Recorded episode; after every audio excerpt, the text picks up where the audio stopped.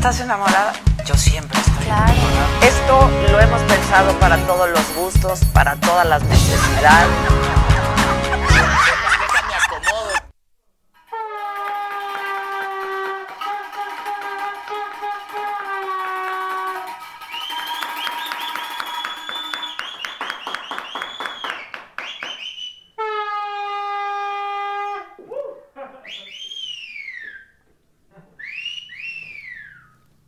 Muchachos, ustedes con su escándalo y yo calladita, calladita. Bueno, es que no me oyeron al principio. Me dice, ¿ya están grabando? Y me asusté, la verdad, me asusté. ¿Cómo están, muchachos? De día de no. No, tú no. Tú ya sé cómo estás. Rengo, rengo. Ya no estás rengo, ¿sí? ¿Sigues lisiado? Estoy en la terapia. Maldito lisiado. ¿Qué te hacen, rayo? Me Eh, ponen toques en las piernas. Eso y la luz roja, poco de cosas. sí. Toño también va por su toque. Ah, claro, pero él no tiene que ir a ningún lado. Aquí somos muy permisivos, muy democráticos, muy plurales, liberales, pues. Gracias, jefa. De nada, man, y saca, ¿no? Oigan, banda, ¿cómo están? ¿Qué tengo ahí? Facebook. Facebook. Facebook. Nunca luego pelamos al Facebook. ¿eh? Es que ustedes no me ayudan y yo no puedo con todo y es un problema y así. Ahorita ahorita le leemos unos mensajes del público. A ver, sí. Tú. ¿Tú qué vas a leer? Te ves y estás guapísima, Marta Villa, muchas gracias. Guadalupe Cervera, que qué elegante. Ay, manitos, la verdad vengo de chambear, me puse lo, prim- lo que llevaba en la mañana y me puse mi sombrerito nada más. Que de dónde son mis botas, que están padrísimas. Tú siempre muy devota, claro. Y en esta época, este, Luna González, saludos. Eh, Elvia Velasco, eres una gran señora de la. Ay, muchas gracias. Eh, saludos hasta Pachuca, saludé yo. Eh, hola, hola. ¿No me oigo? ¿Me oigo borrosa? Borrosa. Me oigo borrosa. Adelita, muchos saludos desde... Bueno, manden estrellas si quieren que yo los pele. También. Es que también. Y por el YouTube, colorcitos, que estamos al borde de la bancarrota aquí, al borde de la quiebra. Siempre decimos lo mismo cada año, ¿verdad? Pero, pero luego algo pasa que Adela lo socorre. Porque siempre salgo yo al rescate.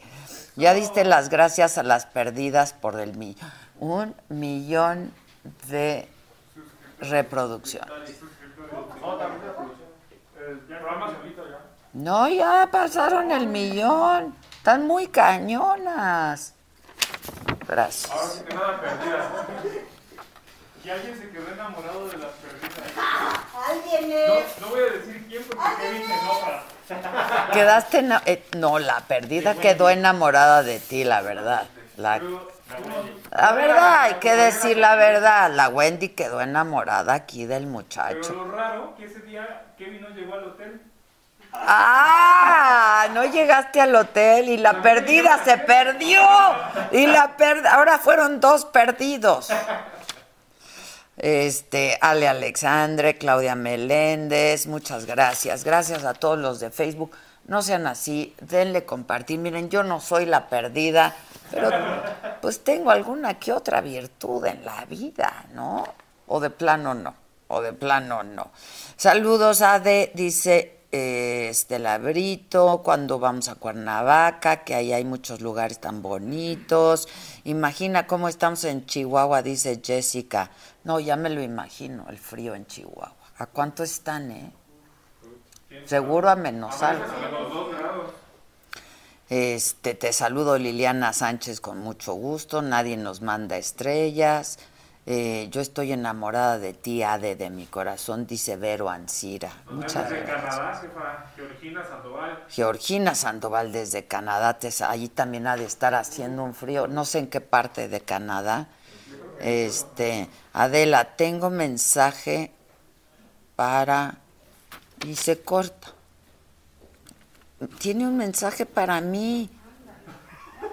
Ábranlo. Yo estoy en YouTube. El Facebook. ¿Cómo se llama? Carla García Sancho. ¿Por qué no me abre? El, el- se me queda la mitad del mensaje. Jefa, en, en YouTube tenemos un rojo. Sí, pero primero léanme mi mensaje que tiene Carla para mí. Que vuelva a escribir, por favor. Carla, vuelve a escribir. ¿Quién tiene, ¿Qué mensaje tienes para mí? A lo mejor ahora sí que ya toca que alguien me considere. YouTube, Shadow González, rojito. Rojito, aplausos a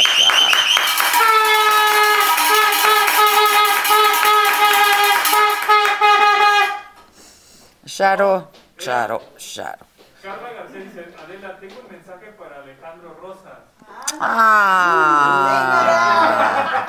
Ah, ¿Cuál es el mensaje? Oiga, perdón, pero pensé que era para mí. Pues Yo dije, qué cosa tan bonita. Este, mi marido me decía, quita eso cuando te veo. Ahora es un sagadicto, como debe ser, como Muy debe bien, ser. Muy bien. Todo. Exacto, todos muy bien. Bueno, pues denle compartir, denle me gusta, ahí píntense de colores como buenamente puedan y ayúdenme a aplaudirle a dos estrellas del firmamento, cada uno en sus trincheras y en sus áreas. ¿Por qué se secretean? ¿Qué está pasando por ahí? Bueno, tengo este libro en mis manos, Nunca te rindas, que pues yo siempre critico los libros de superación personal y de autoayuda y los 10 tips para hacerte rico y sigo pobre, ¿no? Y de hecho más empobrecida por todos los que he comprado y este, tú puedes, o decrétalo, decrétalo, tú puedes. No, este libro de Nunca te rindas es del Checo Pérez, sobre la carrera del Checo Pérez. Escrita nada más y nada menos por Alejandro Rosas, apláudanle a mi buen Alejandro.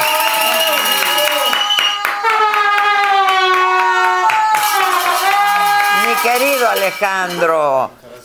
Y por otra autoridad, no, aquí el Alejandro es una autoridad en la historia de nuestro país y de otros.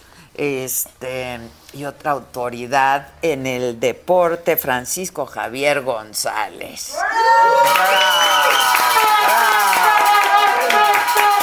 ¿Cómo estás? ¿Ya no nos tocó trabajar juntos? No. no. no. Cuando yo salí, tú entraste. Qué bueno, porque yo siempre pedía cosas raras y que nunca lograban darme. Entonces, bueno. Coincidimos un ratito, ¿sabes dónde? En Grupo Asir. Bueno, No trabajando juntos, pero, pero sí en el tiempo. Correcto, Ok, sí. ok. Sí, Cuando sí, tú sí. trabajabas con José Ramón, Así es, así es, sí. hasta que ya no. Hasta que se Hasta acabó. que sí. ya no. Ahí en los protagonistas. En En protagonistas, así es. sí. protagonistas. Pero tú empezaste ahí. Uy, no, no, no, no. Yo empecé. No, yo, yo empecé muy chiquito, yo empecé de 14 años en Ah, radio. ok, ok. Y este, y entré con José Ramón en el 85. Ya como de 23, Ok, ya, ya grande. ok. No, igual, bien chiquito. Sí, también. Ok. 16 años aguantándonos, imagínate. Sí, no, no. Fue muy bien. Sí, no, Súper digo, bien. yo adoro a José Ramón, Yo también, pero yo tiene. también. ¿Y él a ti? No le he preguntado. me, da, me da miedo Yo sí le voy a preguntar, compadre. Va. O sea, tú le mandas un tuit de felicitaciones Sí, por su sí. cumpleaños y él Sí. te contesta. Sí, me contesta. Ah, ok. Hasta ahí vamos bien. ¿no? Ok, ok. O sea, sí te respondió y te dijo. No, sí. Gracias. Nos queremos bien. Ah, mira, qué bueno. Qué bueno que ya limaron las perezas. ¿no? Sí, nunca la subo, ¿eh? Ah, no. No, lo que es que José Es puro. Todos vienen aquí a quitarnos las ilusiones de, ta- de Sí, todo. se- el- se, se acaba des- el- la magia. Sí, los chismes. Sí, Exacto. se acaba la magia. Es muy sentido, José Ramón. Bueno, Sí fue, que en lo su es. momento fue sentido. Pero problemas nunca tuvimos, la verdad. Ah, ok. Ya por esto va a haber problemas, seguramente, porque acabas de decir. No, José Ramón, no, no. Oye, pero justo dejaron de trabajar juntos por lo de Asir, ¿no? Porque entre que si compraba Televisa. y- Exactamente. No, ahorita te odia, ahorita no te ha de querer nada. Pues yo bueno, ya sí. hasta él fue a Televisa, ya también que le baje, ¿o Pues fue un par de veces, ¿no? Fue una vez, creo yo. Una vez. Sí, es cierto, la otra fue a Cablevisión. Según yo, una vez. Sí, sí, sí, sí, sí, sí, sí. No, pero buen tipo, buen tipo. Yo, yo le tengo mucho él. cariño, la verdad. Y, y mucha admiración, Sí, como sí, a ti también. Muchas gracias, Adela. Y este, Igualmente. pues quizá diría él que tu único defecto es trabajar en Televisa. Sí, eso sí lo sigue diciendo. Sí lo sigue diciendo. Claro, claro. ¿Y tú cómo estás, Alejandro? Qué gusto tenerte aquí. Te vemos, te oímos, te Muchas leemos. gracias, y finalmente estás por aquí. Muy contento de estar aquí y pues eh, ahorita venimos a hablar de...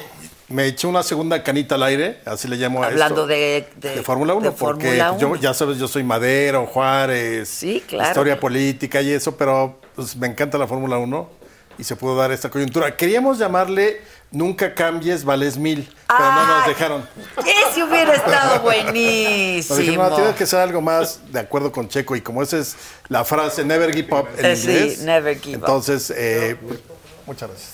No te rías. Se lo dejamos exactamente. no. Aquí hicimos un tequila. Sí. Un adictivo. Salud, Salud, muchachos. salud. Muchas gracias por la Bienve- invitación. Al Muchas contrario, al contrario. Gracias, gracias. Hasta que se nos hizo. Sí, caray. ¿Por qué nos tenías mala onda? Bien cotizado.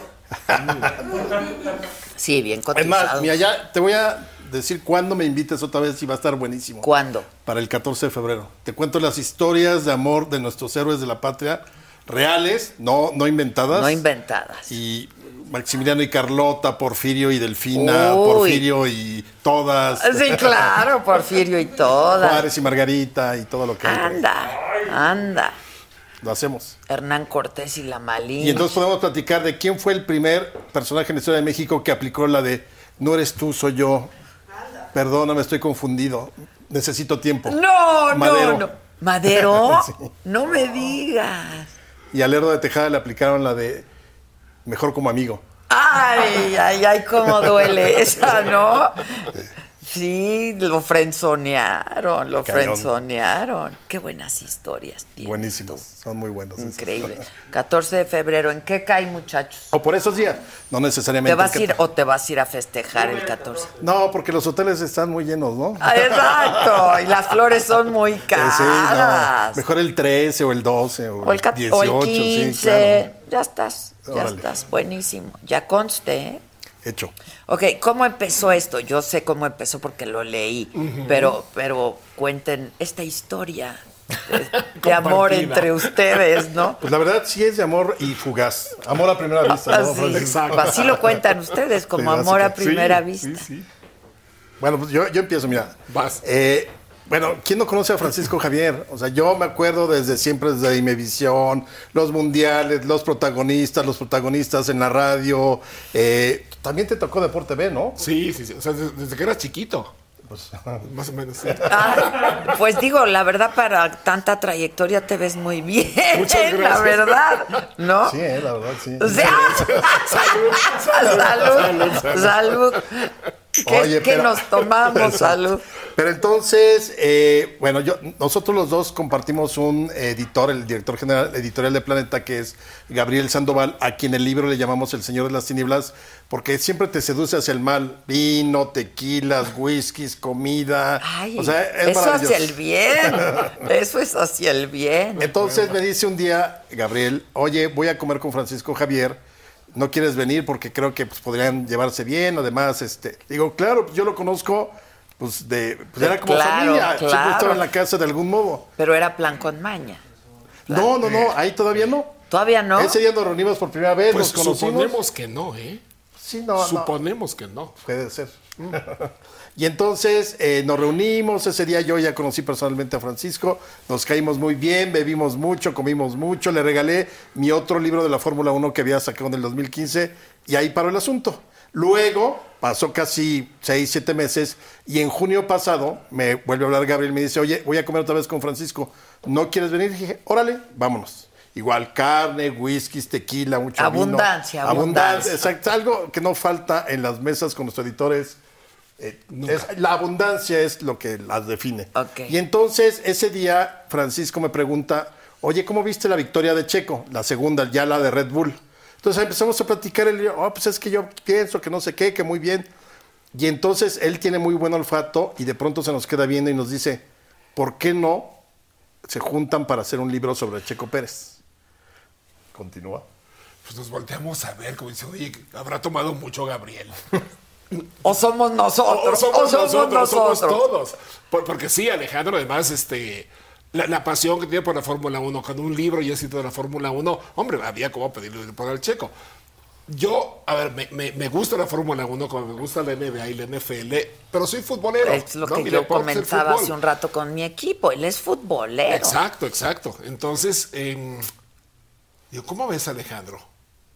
No tardamos en un, un whisky más, ya habíamos dicho que sí.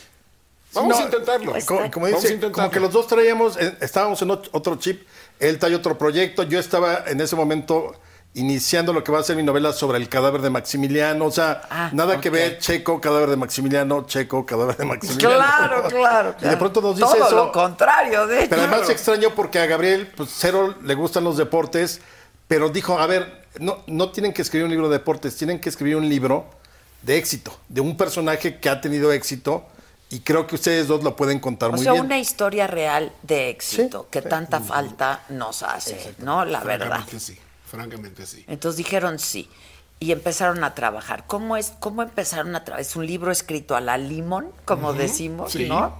Este, ¿cómo fue el proceso? O sea, trabajaron juntos, cada quien se encargó de un capítulo, hicieron el índice, yo esto y ¿cómo fue?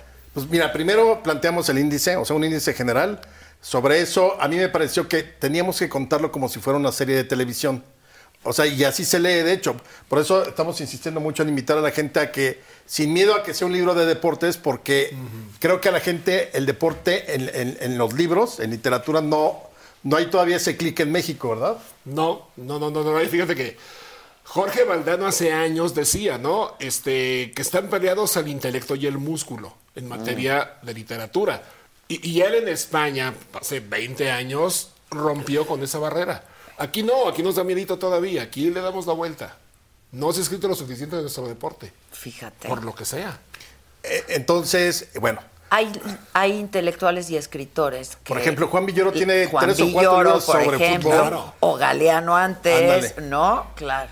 O hay unas grandes crónicas literarias sobre box, sobre Mohamed Ali, o sea, realmente. Claro, claro. Pero en México no. No, o sea, en México, realmente no encuentras eh, un libro así como que te pueda atrapar. Y lo que queríamos era no hacer el típico libro de bio- biográfico, sino contarlo de un modo diferente. Entonces, a partir de un índice pensamos que lo mejor era, primero, contar eh, toda la parte del 2020 de Checo Pérez, que además yo creo que en esa parte del libro se refleja, nos reflejamos todos, porque inicia él con muchas esperanzas en el 2020, tie- va a tener un carro muy bueno que es el RB20 de, de Racing Point, o sea, tiene todo para ganar su décima temporada, tiene un contrato de tres años firmado, entonces está tranquilo, ¿no? Y esperanzado. Ok. Y luego viene la pandemia y, y- o llega, como dicen, llega el, el diablo y sopla y todo se descompone. Entonces yo creo que a muchos nos pasó igual. Empezamos el 2020 tranquilos, pues con la cruda típica de enero, ¿no? O sea, de, híjole, ya sí, después sí, comiste, bebiste, deudas, etcétera. Y luego y nos luego cae bola, la sí, pandemia. claro. Entonces, eh, la, la- una parte era contar toda esa ese año para Checo en términos de la Fórmula 1, lo que sucedió, le da COVID, lo corren de, de, Pero de está su muy equipo. padre la introducción en el sentido de que dicen, como buena historia mexicana, no está exenta, ¿no? De, pues, un poco de melodrama real, o sea, Claro. y de tragedia, ¿no? Y de obstáculos. es que eso es lo que nos gusta. Sí, es lo que nos gusta, claro. Y la otra parte eh, es la de ir contando toda la trayectoria de Checo desde que es niño, que también es un constante, nunca te rindas, desde los ocho años hasta llegar al 2020. Entonces, eh, Francisco se encargó de toda esa parte de la trayectoria y yo del 2020, pero vamos intercalando capítulos. Sí, sí, sí. Entonces lo que vi. hacíamos era escribir cada quien por nuestro lado, compartíamos información de la que encontrábamos y e íbamos redactando, nos intercambiábamos para leernos, ahí vamos, ahí vamos, de pronto ajustamos el índice porque como que se caía en algunas partes y al final quedó un super libro, ¿no? Pues la digo verdad sí. sí. ¿Tú qué opinas? Yo no lo, lo he podido leer todo, pero Claro. estuve, ¿no? Ojeando, porque me llegó hace un par de días, pero ojeando este, y leyendo algún, al- pues algunos fragmentos, ¿no? Este, y está muy divertido contado, o sea, la- está muy entretenido, la verdad. No es ni de carreras solamente, pero tampoco es de deporte solamente, pero tampoco es de una historia de éxito solamente, ¿no? Exacto, fíjate, si, si, si te contamos, fíjate, Adela, que es un libro de ficción, ¿sí? Y es de un aspirante a arquitecto famoso, ¿sí? Porque aplica lo mismo a un A piloto, cualquier- a, un- a cualquier oficio. Pero fíjate que a los seis años su papá casi lo obliga a dedicarse a eso y lo sube a un kart. Y él quería ser futbolista y del América, siendo tapatío, No, sí, tapatío, imagínate. no, futbolista del América. ¿Y, y tú le vas a la América? Eh, no, le fui de niño, Ah. no lo puedo negar. Ya Y ya- y volviste a hacer. En el, en el imaginario popular todos creemos que Francisco Javier le va a la América. Pues porque trabaja donde trabaja. No, porque un día con José Ramón, cuando yo empezaba con él, este, antes de los Juegos Olímpicos, dijo, ¿ya, ya cuál le van todos? Juegos Olímpicos, no tiene nada que ver además, nos, nos quiso agarrar infraganti. Y este, yo dije, yo de niño le fui a la América. Y, y de veras ya no le iba. Yo a los 14 años, 15, ya estaba en el medio, ya haces cuates por todos lados. Y a mí Claro. se me repartió mucho la pasión. Pero ¿a quién le ibas? ¿A quién le fuiste? a la América, sí, a la América. Y De- luego- psiquiatra. Y luego a nadie. A nadie, de No, verdad. pero yo sabía, yo sabía. Que Pues, ¡Exacto! Y, y de ahí se me quedó para toda la Bien. vida, para toda la vida. Exacto. A- a- algo me habrá quedado posiblemente, ¿no? Sí. Pero bueno, imagínate de este muchacho que, este, que su papá pues, casi lo obliga a subirse junto con su hermano a los karts. Y de ahí, este, cuando quería el fútbol, decía, no, tú te quedas en tu kart. Pero es- este muchacho lo empiezan a grillar en México porque les gana a los más grandes. Y eso, pues, para nuestro ego es, in- es- es insoportable. Entonces, los papás de los, de los chiquitos de los karts decían, pero ¿cómo este mocoso nos va a Lo ganar va a a ganar, nosotros? claro. Y lo empezaron a grillar. Parte, Lo buleaban, pues. Lo buleaban, ¿no? Y Pero lo cañón, grillaban. cuenta la parte de donde los papás cargan el coche de Checo Niño y lo sacan, sacan de, de la de la pista. competencia para que no corra. Sí, sí, no, sí, sí. los otros papás. Los otros papás, es que fíjate, así son en el fútbol. ¿No has visto a los papás cuando llevan a sus ¡Qué hijos? ojetes! Sí. Ahora sí Pues que qué ojetes, güey. Bullying ahora nada, eso era bullying. Sí, no manches. Al, al papá, sa- sabemos el papá, ¿no? Su temperamento es. Bueno, le dicen tormenta Garibay al papá. Entonces, Yo pensé que protagonismo, Garibay. También, Ah. también. Ese es el segundo apellido. Claro. Es el segundo apellido. Entonces, eh, en una carrera, él tenía como 12 años. Y decían otros papás, ¿no? Es que fueron con las autoridades este, y que regían la carrera en, en el outlet de Lerma. Dicen, ese niño no puede correr, ¿pero por qué? Porque no la edad sí tiene el permiso. Es que se, se va a matar, es que está muy niño para estas velocidades, es que tal. Metan una protesta. Tenías que pagar para meter una protesta. Ah. Entonces, este, pues, final, a- alguien se anima y, y le dice el delegado al papá del Checo, el niño no corre. Le pega un grito el papá a Checo. Si tú no te muevas del kart, no te bajes del kart. Y Checo, pues, te digo, de 12 años, 11 Estuvo años, nervioso. pues nomás cruza sus manitas sobre las piernas Sí. y, es- y espera acontecimientos. Y sigue la, la- la pelea y el papá se quita la camisa y reta golpes al delegado de la Comisión Nacional de, de Karts. Y, y finalmente pues van dos valientes papás a cargar el carro de, Checo y sacarlo de la pista para que empiece la competencia sin él en la, sin él en la pista. Por cosas así, a los 14 años, que es la, la segunda, el segundo giro dramático de esta historia que parece de ficción, dicen, ¿sabes qué? Aquí no la vas a hacer, en México no te van a dejar. El papá lo, lo lleva a Estados Unidos, a una escuela muy importante de, de- de pilotos, y lo ven, y el chavo es un portento, le va súper bien. Y ya prácticamente no regresó a México, se fue a Europa de 14 años, sin pasaje de vuelta, como dice Claro. la canción, solo vive el pasaje Sí. y a la soledad y a sin un clavo en, en los bolsillos y a abrirse paso en esto. Ahí empieza la historia Y le costó trabajo, la verdad, ¿no? Claro, pero- no- pero- No, fue fácil porque no siempre fue tan bueno, ni de los mejores, ni... Claro, pero fíjate que ahí es donde nosotros pensamos que tenemos que contar esas historias.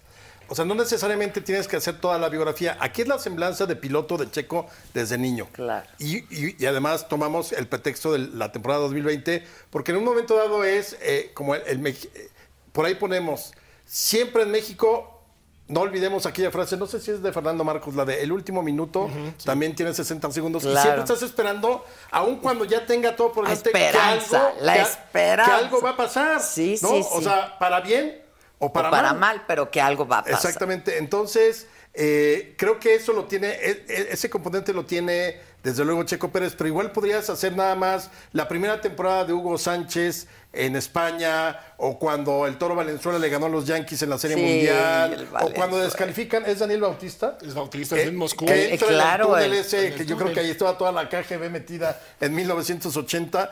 Iba en primer lugar, entra y ya no salió. Ya no salió del túnel y, y- y, pues, ganó creo que un ruso o Sí, algún lo otro, ¿no? secuestraron. Entonces tenemos todo ese tipo como de historias donde nunca puedes sentarte a ver, por ejemplo, en el caso de Checo, la carrera así tranquila. Ah, yo preguntaba en el libro, ¿la gente que sigue a Lewis Hamilton en Inglaterra sufrirá como los mexicanos cuando corre Checo?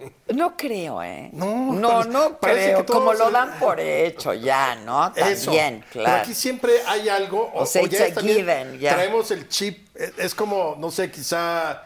Yo por ahí hablo de los penales fallados en la historia de México. Hidalgo va a tomar la Ciudad de México, tiene todo, todo para tomarla y decide no tomarla. Y entonces le da el traste a la independencia y se prolonga 11 años. ¿Por qué? ¿Por qué hace eso? ¿Por Era qué lo suya hizo? y la dejó ¡Ay! ir. ¿Por qué hizo eso? No sabemos a la fecha. Ya él dice, o hay teorías de que no quiso tomarla porque iba a provocar una gran matanza en la Ciudad de México. El hecho es que no sabemos la razón Por las ya era que suya. decide. ¿Sí? Y en ese minuto que tiene 60 segundos, decide Cambia no. la historia por completo. Claro. Cambia la historia por completo. Ahora, ¿de dónde tu afición?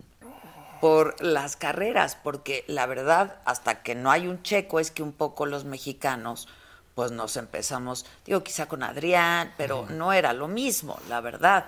Este, nos- no nos interesábamos en las carreras de pilotos, ¿no? Pues fíjate que yo desde los años 90 me gustaba.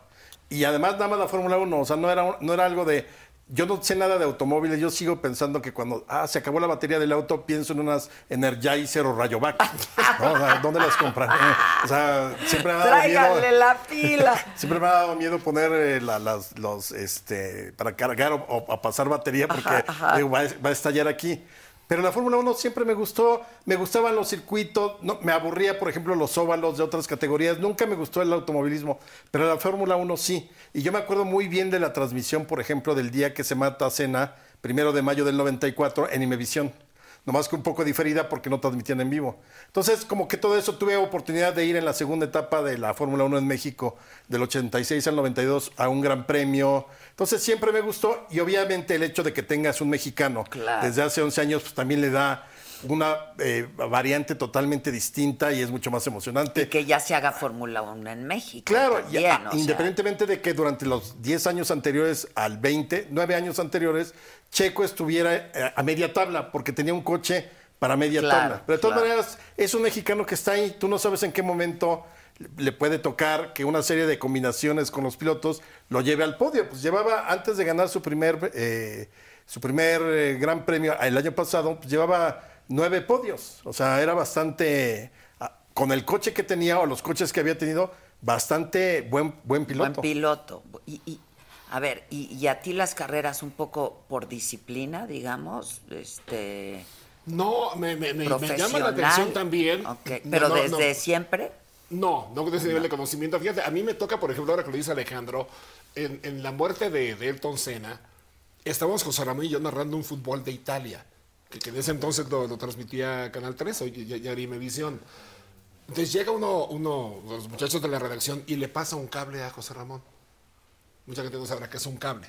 No era un cable Ah, sí, pero- claro, nadie el- va a saber el- lo el que explica. Van a pensar que para cargar el teléfono. No, no. Bueno, una nota, una, Una nota noticia, nota. ¿no? la ley José Ramón. Que trabajábamos en stencil. Exactamente, claro, y con los ditos y Claro, las claro. manos llenas de tinta azul. Y este lo veo y se pone pálido. Digo, ¿qué pasó? "Sí- Síguele tú. Entonces ya terminé yo de narrar el fútbol de Italia. Él, él se fue a ver qué había pasado con lo de Ayrton Senna. Entonces, a, a- a mí el autorismo, sin, sin ser apasionado de él, siempre me ha asomado a, a, a saber cómo marchan las cosas, ¿no? Con Checo, por supuesto, que, que te cambia todo, pero tienes un factor de identidad, un factor de, de le echas porras a alguien. Pertenencia. ¿no? Claro. Es Y nuestro. con, el, y con el Gran Premio de México, bueno, con este regreso que ha sido espectacular. Espectacular. Pero yo, además, yo aquí agrego, o sea, lo, lo padre de esto fue contar una historia que pudo haber sido cualquier otra. Creo que, que eh, quizá eso fue lo que encontró Gabriel en nosotros de, a ver, son dos cronistas, uno que se dedica a la historia política de México, otro a la crónica deportiva, pero al final son contadores de historias. Y yo creo que por eso lo disfrutamos tanto, porque realmente ha sido un goce haber hecho este libro. Nos- estamos muy contentos con el resultado, trabajar juntos, pero lo padre fue haber contado nuevamente una historia. Yo creo que no hay historia mala, sino historia mal, mal contada, Exactamente. claro, claro. Es como yo siempre digo, no hay reportajes cortos o largos, hay reportajes buenos, Buenos o malos, claro, ¿no? claro. Este, porque claro, te dice que no pase de tres minutos. Hay reportajes que duran diez y, y que nunca dejas de poner Y atención. son una joya, claro. y son una claro. joya, claro. Que efectivamente. Fíjate que ahora con, con- con este asunto de, de que soy futbolero, ciertamente, no, pero admirador de, de- de Checo. Yo lo entrevisté hace un par de años a Checo y me cayó muy bien. Un, un cuate de perfil muy bajo. Es un totalmente tipazo. distinto Ya a no, su ¿eh? papá. Ya no. Ya Es no, ya, ya está muy inaccesible. Es- yo creo que es el mismo, el mismo mecanismo Sí. de la Fórmula 1, ¿no? No, y bueno, eh, tiene déjenlo, no lo molesten. Exacto, Está o sea, con- déjenlo, se está concentrando para las últimas dos carreras. No lo toques. Sí, ahorita no lo molesten, por favor. Pero eh, yo tuve creo que una ventaja también al hacer la investigación, que es la mirada curiosa del que no sabía tantas cosas Claro, del Checo. y eso Porque es- no das por hecho lo que no debes dar por hecho. Entonces te, te metes, investigas más, hablas con gente, buscas más fuentes y a mí me resultó fantástico el, el- el- el descubrir tantas cosas de, de Sergio Pérez. Y tú sí sabías mucho más de... de- No, de- nada. O sea, lo que, lo que vas sabiendo y escuchando. Porque ah, esa es la otra parte que estuvo muy padre en todo este proceso. Tuvimos que hacer investigación hemerográfica. Yo no conozco a Checo en persona. O sea, yo espero que después de la temporada, Claro. y si le gusta el libro, ojalá, porque si no va a decir, no, pues, no me gustó. ¿Ya se lo mandaron? ¿Ya se lo hicieron Sí, llegar? a la familia ya, pero me imagino, in- insisto, está a dos carreras del final. Exacto, es que a- se concentre. Exactamente. Que se concentre. concentre. Pero entonces, ¿qué hicimos? Re- recuperamos material hemerográfico, revistas especializadas, los periódicos de circulación nacional con sus secciones deportivas, analistas, vimos entrevistas de Checo que él ha dado en distintos medios mexicanos o internacionales.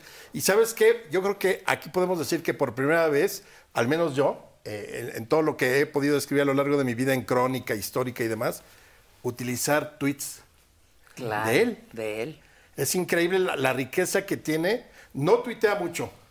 Pero Tuitea cuando- más la otra cuenta que tiene que es la de la como la oficial de. Exacto. de- pero allá son más técnicos. Y en cambio él ahí ve sus frustraciones, sus alegrías, eh, ese tipo de cosas. Entonces sirvió muchísimo ir dándole seguimiento a todo su, su timeline en Su- el tweet su desde hace- historial, claro. Exacto. Y también lo utilizamos. Entonces hicimos una investigación como a la vieja usanza, ¿verdad? Sí, tal cual. Tal Fíjate, cual. yo entrevisté al Checo un par de veces y es, de- la verdad es un tipo increíble, ¿no? Este, sensible, generoso, en su tiempo, o sea, es una gente padre. Sí. Este, no sé a qué conclusiones llegan ustedes después de, digo, sí es un hombre exitoso, pero de su personalidad y eso aún sin conocerlo en tu caso. Sabes que a mí me parece una persona muy mesurada, porque cuando vas haciendo la investigación y vas viendo cómo pues, le dan la puñalada trapera, lo traicionan a su escudería y lo sacan, pues, yo hubiera ido a escupirle el ojo a, Lawrence Stroll que me corrió, porque además tenía un contrato firmado. Y él aguantó candela los rumores, lo que se dijo, que ya iba, ya lo daban por hecho de que estaba fuera. Él decía, no, pues es que yo tengo un contrato. Ya luego él, él declara que sí supo que algo se estaba cocinando y se enteró de la peor manera. Pero siempre guardó él este, la línea recta, Y de- y- mesura. Y supongo que también aguantó la mala hondez de los mexicanos, ¿no? Cuando no le ver. iba bien, o que somos expertos en ello, ¿no? Bueno, acuérdate que ya, eso lo cuentas tú, Francisco, de cuando hace una broma con su amiga que es piloto. Uy, sí. Ah, no, bueno, fue un escándalo. Sí, sí, sí, bueno, fue que le dijo imprudente, vete a fue la muy cocina. imprudente, ¿no? Muy imprudente. Y salió ella a decir, oigan, es mi cuate. sí, así pero pues, sí, pero, Pero no importa. fue- fue políticamente Ah, no, claro. incorrecto. O sea, por donde lo veas es incorrecto, Sí, aunque sea su amiga. Justo por ser su amiga menos Claro. lo dices, ¿no? sí, sí. Entonces, no, y sí, pues es que yo no sé si es algo de buena, nosotros ¿eh? o, o es universal, pero sí le tiran mucho odio porque, ah, no, e- es un piloto que compró el asiento, tiene un patrocinio. Y no, o sea, creo que hay que acercarse exactamente a estudiar bien, no a estudiar, a conocer bien la historia de él, porque si no fuera un piloto talentoso, no tendría patrocinio. Y eso lo ha dicho. Carlos Slim Domit. Y por más este mecenas al principio y por más lo que sea, ¿eh? Claro. Nadie Claro. está peleado con su lana tampoco. No, eso- o sea, no das, no das. Sí. La verdad.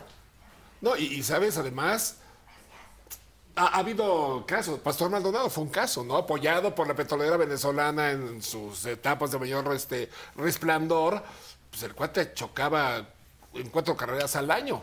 O sea, no es nada más que te subes a un coche y esté patrocinado. Sí, no, es que no, necesitas una habilidad y una técnica y una pericia y una valentía que pocos tienen. Oye, Che- Checo, este, pues no, no, no es este Verstappen, es su compañero, este, pero pues, se, se habla de tú con todos los demás. Claro. sí, pero a ti, ¿qué te pareció cuando lo conociste? No, me encantó, increíble, increíble. Yo por eso, ahora que lo he estado busque y busque y busque y busque y busque y busque, se me ha hecho rarísimo que ni siquiera me mande un mensaje, pues, ¿no?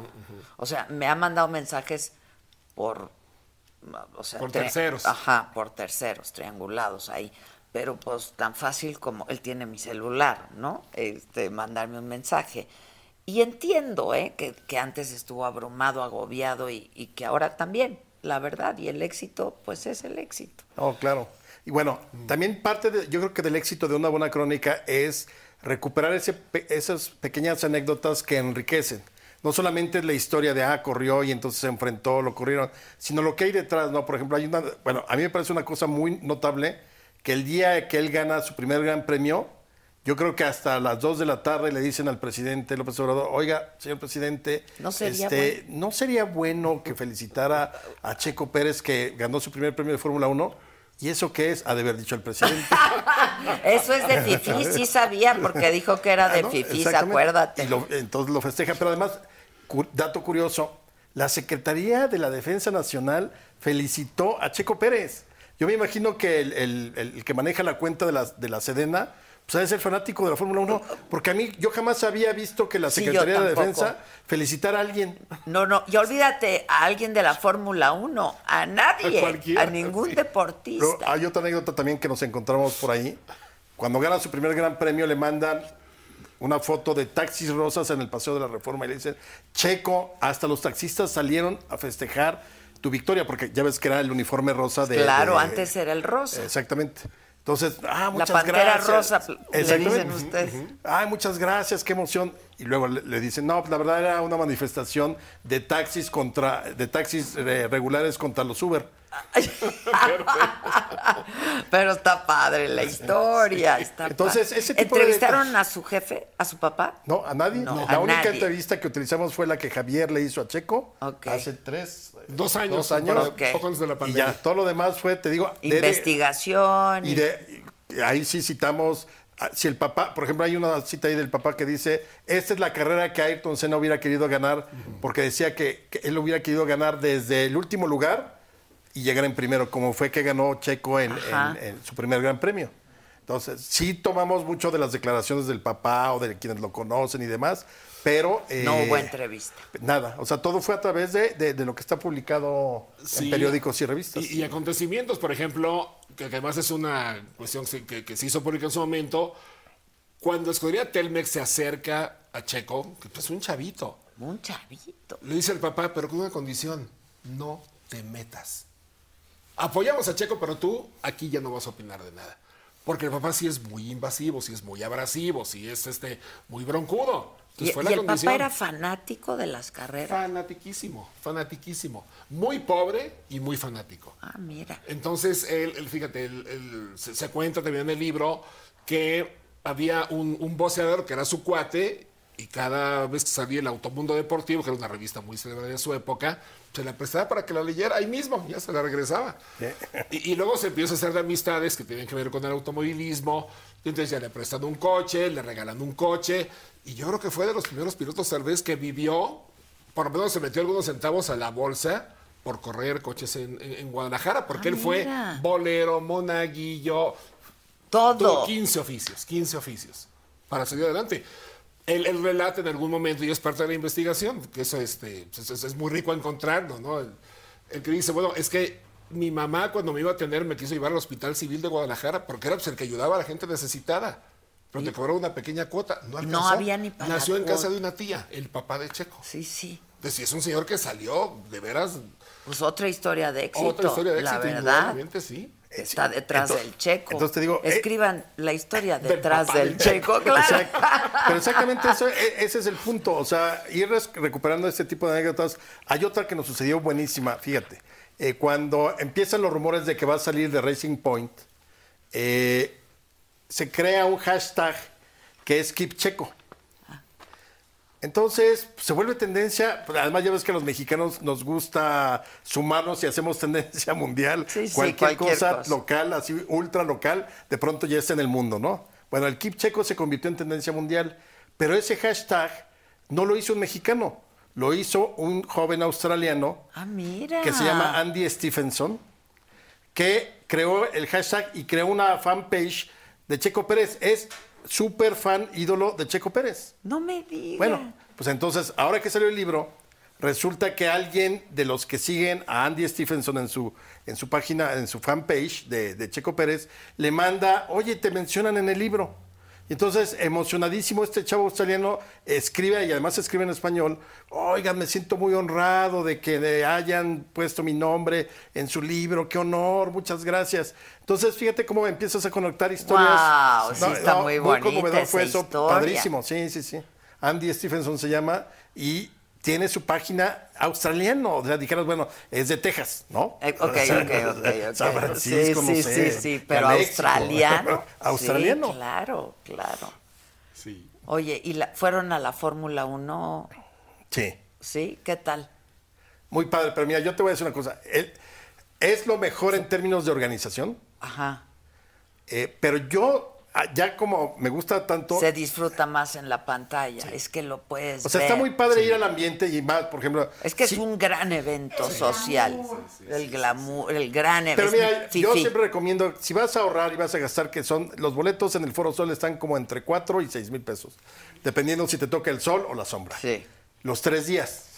Ahí es donde vale la pena porque la- el, el autódromo de México es la- la única pista en el mundo de Fórmula 1 donde la pista atraviesa la tribuna. Sí, se ve, eso se ve Entonces imagínate increíble. los pilotos que llegan de la, de la recta, hacen la S y de pronto salen del estadio, Sí. pero tienes aquí y cruzas eh, por lo que antes era la peraltada. Sí, sí. Es increíble y además ahí es la- el festejo de la premiación. claro. Pero ya si tú realmente quieres saber los detalles, olvídate del ambiente que es muy padre, las porras. Es una experiencia, Es una es una experiencia, es una experiencia.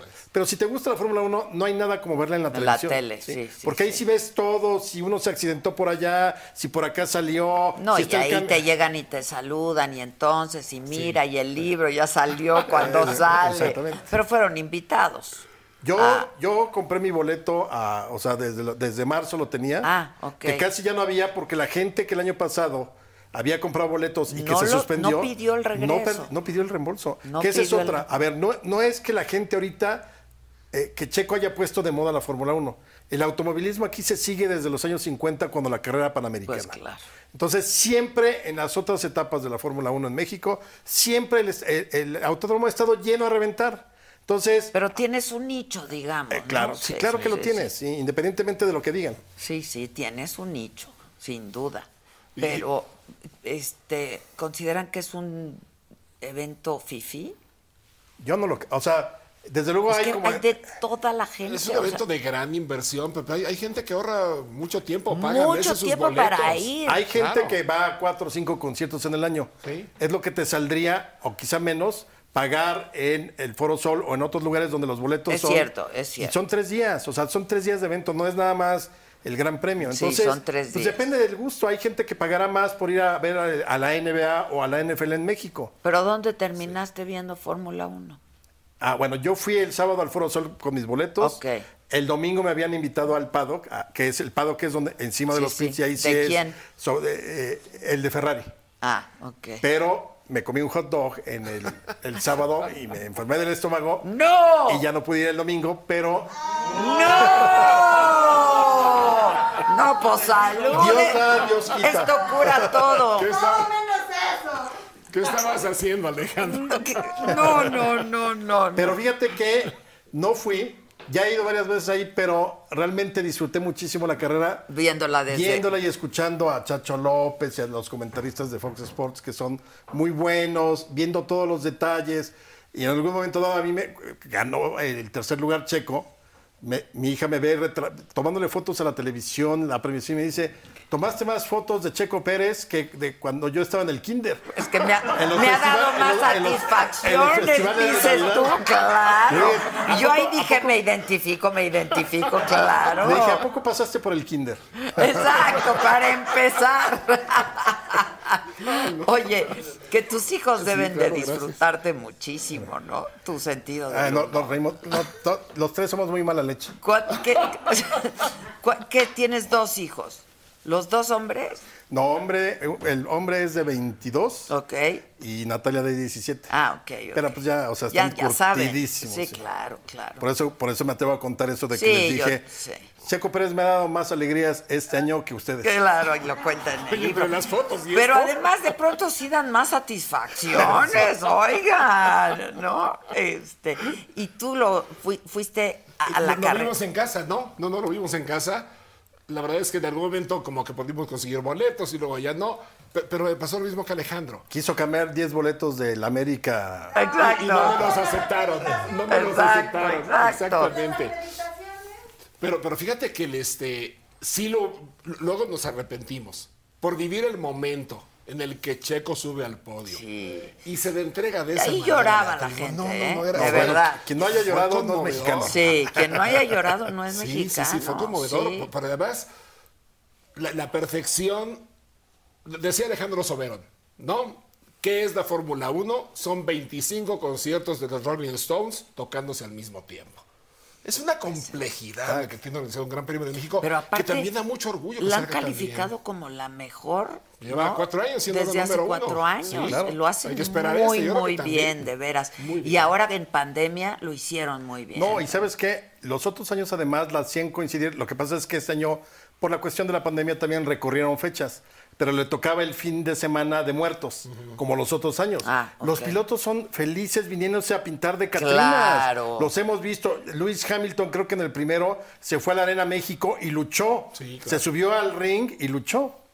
O sea, entonces les encanta el ambiente mexicano, hay Catrinas ¿Cómo por todos no? lados. La Sí, verdad, no. ¿cómo no? Y, y el público es muy entregado, ¿eh? Muy, muy entregado aquí. O sea, la verdad creo que los hace sentir como en casa. Bueno, Sí. Verstappen decía ahora, híjole, es que después de, de, de, de, de Zandvoort en Holanda, que es el de él, pues aquí estoy en mi casa. Y lo aplaudían a rabiar cada vez que pasaban los dos Red Bull ahí por el Foro Sol.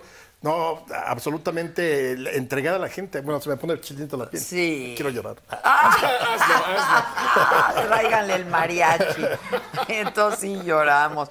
Oye, mucha, mucha gente dice, me encanta Alejandro Rosas. Este, y luego por aquí dice, somos muy buenos para los shows en México. Y, y luego ya no sé qué más dice. Este dice "Al- Alejandro Rosas es sobrino del doctor Luis Miguel Robles González. No. No. Luis Miguel Robles Yo puede por ser, eso pregunto. Puede ser por el apellido de mi mamá. Yo soy Robles, Alejandro Ah, Rosas Robles. Sí, ok, sí ok. puede ser, claro. Que qué excelente programa, qué excelentes invitados, este, que los militares antes manejaban el deporte en México. Pues no, al menos la Pues, Fórmula ¿hasta 1. no. dónde? ¿Sabes qué sí fue? Cuando la primera etapa de la Fórmula 1 del 62 al 70, sí custodiaban que todo estuviera en orden, o sea, para que no hubiera desmanes ni nada. Y siempre estuvo muy bien. Después del 68 ya retiraron a los militares porque pues obviamente todo lo que había creado el movimiento y la represión y todo eso, pues ya claro. 69 y 70 ya no participaron en la seguridad. Y en el 70 ocurre este desaguisado que por lo cual se va la Fórmula 1 16 años. ¿Cuál fue?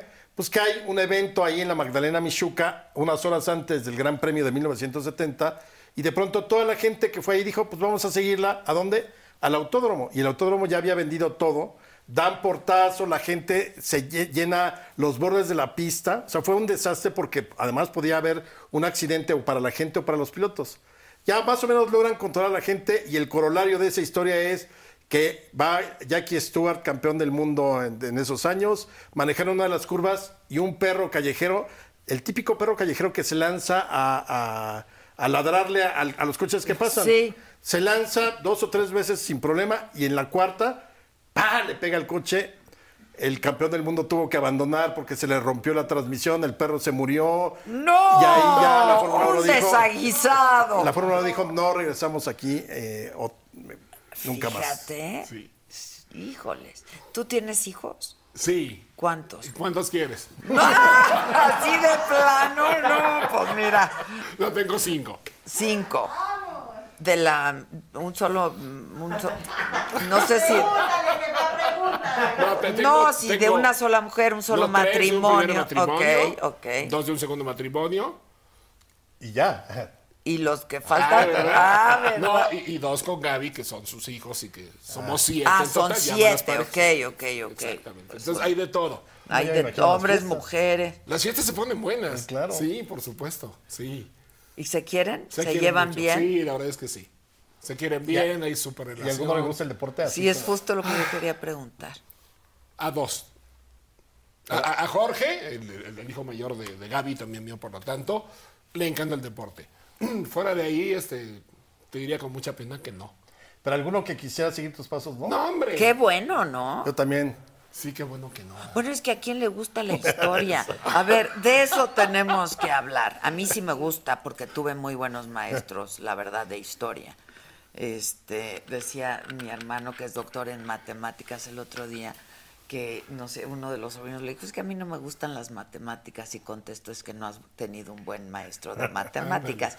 que lo mismo pasa con la historia, ¿no? Si no te lo cuentan como para meterte en la historia, este, pues no, no te gusta la historia. No, sí, eh, evidentemente no es algo como común. Eh, yo nunca pensé dedicarme a la historia de México. O sea, quería, quería ¿Qué ser quería? en la prepa presidente de México. Pero ¿Cómo afortunadamente- no? ¿Cómo no llegaste? sí, cara. En serio, pero así yo le decía, ah, me escriben todavía en Facebook amigos de la secundaria, oye, tú decías que ibas a ser presidente, pero pues de pronto se atravesó el camino de la historia y siempre me gustó la historia desde niño, eso sí, pero jamás me imaginé que iba a escribir y me- dedicarme a la historia y pues llevo 32 años ¿Cómo ya, fue? pues ahí te va la historia. Ahora sí que tu iniciación, Me meto a ciencias políticas en la UNAM y antes de entrar, estaba a punto, estábamos a punto de entrar a la- eras grillo y... No, pues hasta eso no. O sea, iba- quizá lo iba a hacer. Ok, pero en ese ok. momento apenas iba a primer semestre y nos mandan a huelga porque era la toma de posesión de Salinas de Gortari. Ah. Entonces me imagino que quisieron sacar a los chavos para que no estuviéramos en la universidad. Entonces, como fue como mes, mes y medio de huelga, se me ocurre escribirle una carta como de los Santos Reyes a nada más y nada menos que a Enrique Krause. Ah. Entonces le escribí, doctor Enrique Krause, soy Alejandro Rosas, me sé la historia de, la historia de México de manera general, tengo buena ortografía y buena redacción, Redacción. y sé escribir a máquina. Sí, claro. Además bien, como porque tengo título de secretario por la secundaria técnica. Claro, algo. Entonces, perfecto. O sea, Sí, yo no claro. necesito estar viendo el teclado. Ese era como mi plus, ¿no? Exacto. Entonces, mi interés sería ser su ayudante o discípulo. Eh, no tengo interés económico porque vivo con mis papás ahorita, pero pues ojalá pueda haber Estoy- uno. soy estudiante. Y se le envié. Y en enero me habla su ¿Pero qué secretaria. tenías? ¿20 años? Tenía 19. 19, claro. Se la envío y al mes, en enero ya habíamos entrado a clases, me llama su secretaria, que si puede venir a ver al ingeniero Krause. Wow. Y a partir del primero de febrero del 89 empecé a trabajar con él. Me dice, oye, pues me cayó muy bien tu carta porque sí necesito ahorita un ayudante, se me acaba de ir el que tenía y me, considero una persona justa, te voy a pagar. Entonces imagínate un chavo de 19 años Trabajando con que te pagaran en la universidad y que te pagaran, digamos, el equivalente ahorita como de 3 mil, 4 mil pesos. Tan buenísimos. 13 años estuve con él. Ahí me hice, ahí investigué, ahí fui a la biblioteca, a la ¿A qué hemeroteca. entraste? ¿A, Le- a, a Clio? ¿A qué entraste? Eh, Estaba por fundar Clio. Clio lo funda en el 91. Ok. Me eché todo eso. La, tele- la teleserie de Porfirio, la antorcha encendida, los videos, todo, todo así. Pues ahí fue mi escuela. Y ya en el 2002 ya dejé Clio y desde entonces soy profesional independiente o freelance. Ok, pero cuando le dijiste ya me voy, ¿qué te dijo? ¿Qué bueno? Fue un poco como lo de José Ramón. Ah. Sí, no, no fue así tan suavecito. Nos dijimos adiós, muy bien y todo, pero eh, pues, como suele suceder, eh, yo ya empecé a publicar por mi lado, mi primer libro es del 99, entonces como que ya no le gustó mucho que no estuviera como al 100%, entonces... Dedicado a- Me dijo, no, pues este, creo que es hora de que vueles por tu lado y aquí ya no hay presupuesto para investigación. Ok. Ah, Pero nos seguimos llevando, nos saludamos muy cordialmente, hay un respeto. Y yo sí lo considero que él es mi maestro como pues 13 años. Hicimos muchos proyectos, fue padrísimo, fue una etapa muy Ahora, padre esa. pues eres este un escritor muy distinto a él. Muy distinto, diametralmente, ¿no? Sí, sí, sí, totalmente. Porque, a ver, yo y algún día intenté hacer la maestría en historia, pero te pedían como hasta el- el- la vacunación del perro de mi bisabuelo. o sea. entonces dije, no. Entonces, a mí me gusta, insisto, contar historias y escribirlas bien. No tengo tampoco ninguna pretensión más allá de eso. Yo cuando escribo estoy pensando en mi lector o en los lectores.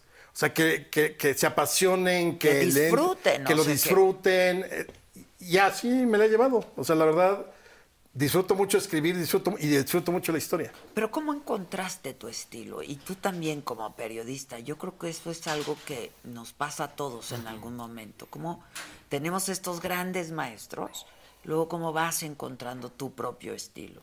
Mira, yo, yo personalmente, eh, yo fui encontrando como una beta que nadie ex- había explotado, que era como estas historias cotidianas. ¿Ok? Por ejemplo, eh, estaba haciendo una investigación para Krause y entonces de pronto me encontraba que el primer presidente en la historia de México, del mundo que había volado en avión era Madero. Entonces guardaba esa historia. Ah, no, pues que el primer elefante que se conoció vivo en la Nueva España fue en 1800 llegó. La guardaba.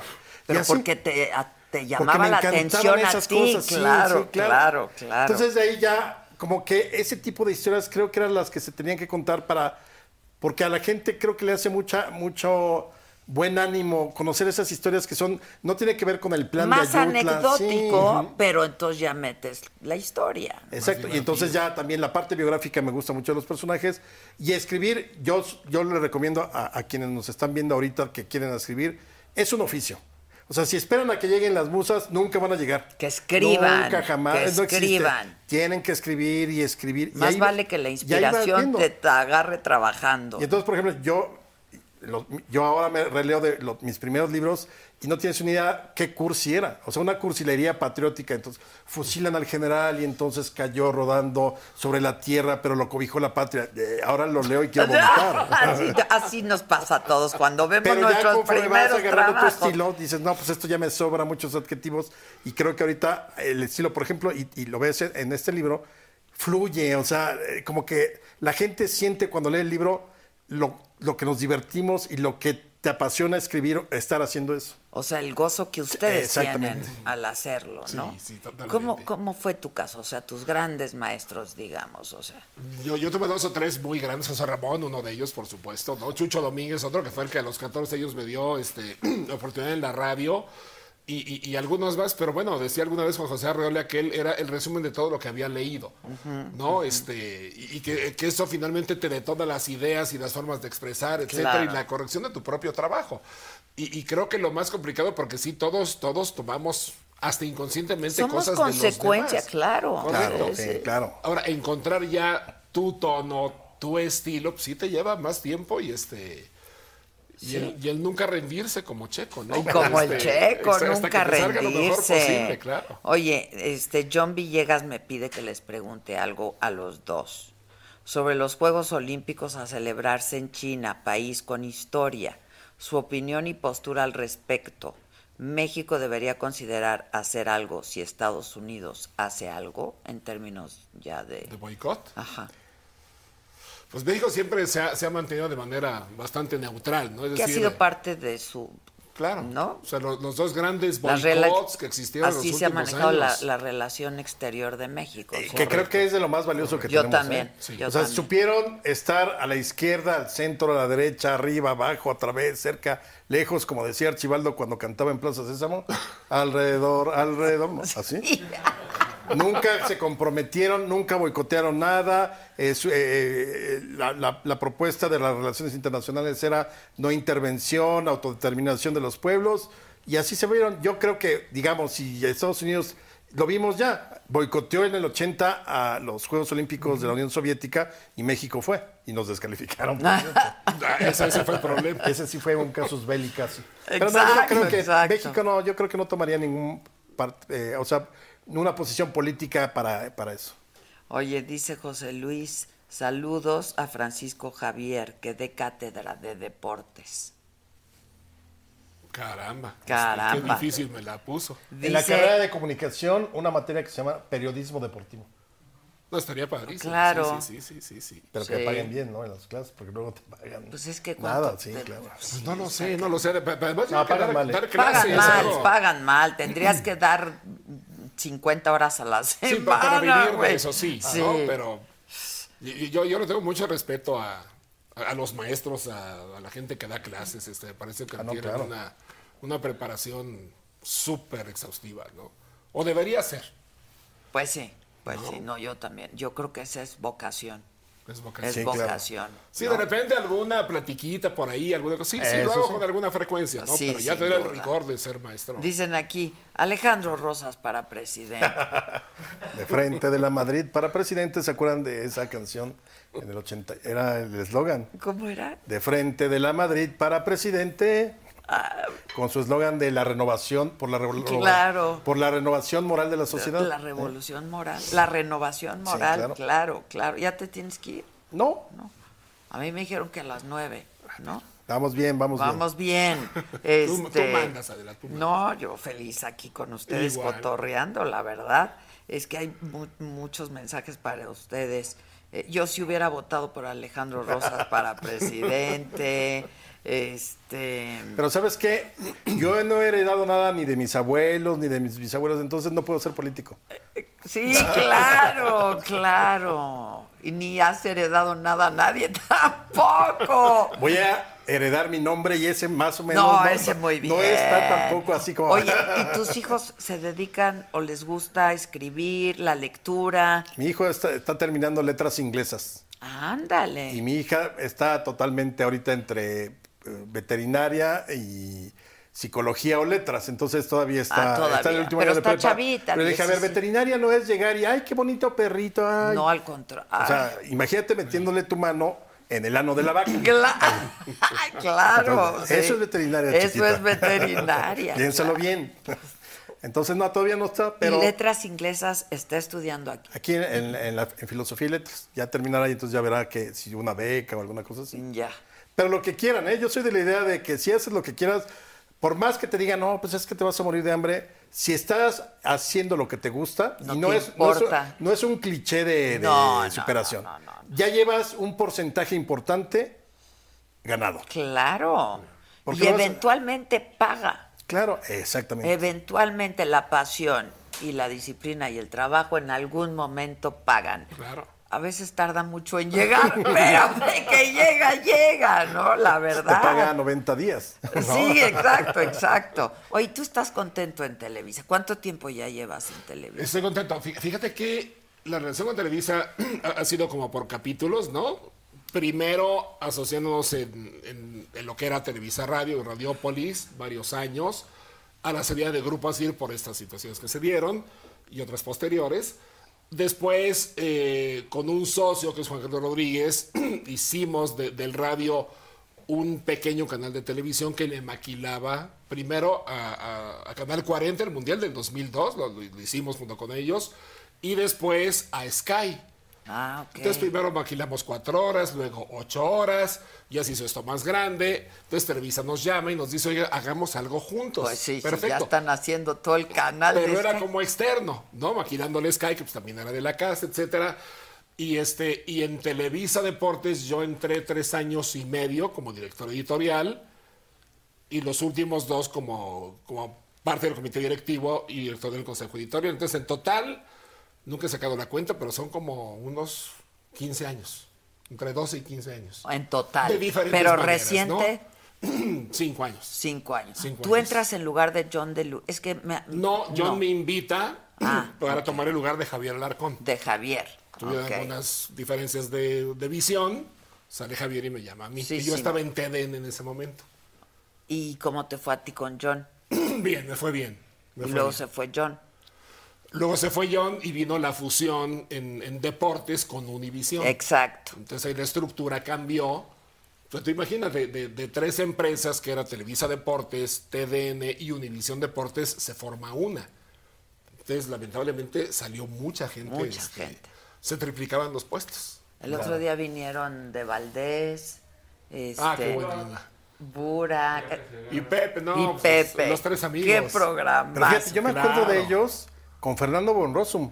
Sí, Ellos eran los, los que narraban el fútbol americano. El Fernando americano, Bonrosum, Burak le encanta. el Pepe Segarra americano. y, y Antonio de Valdés. Sí, a Pepe le encanta. El base le gusta mucho a Toño. Sí. Este, Bueno, aprendió con Sonia Alarcón.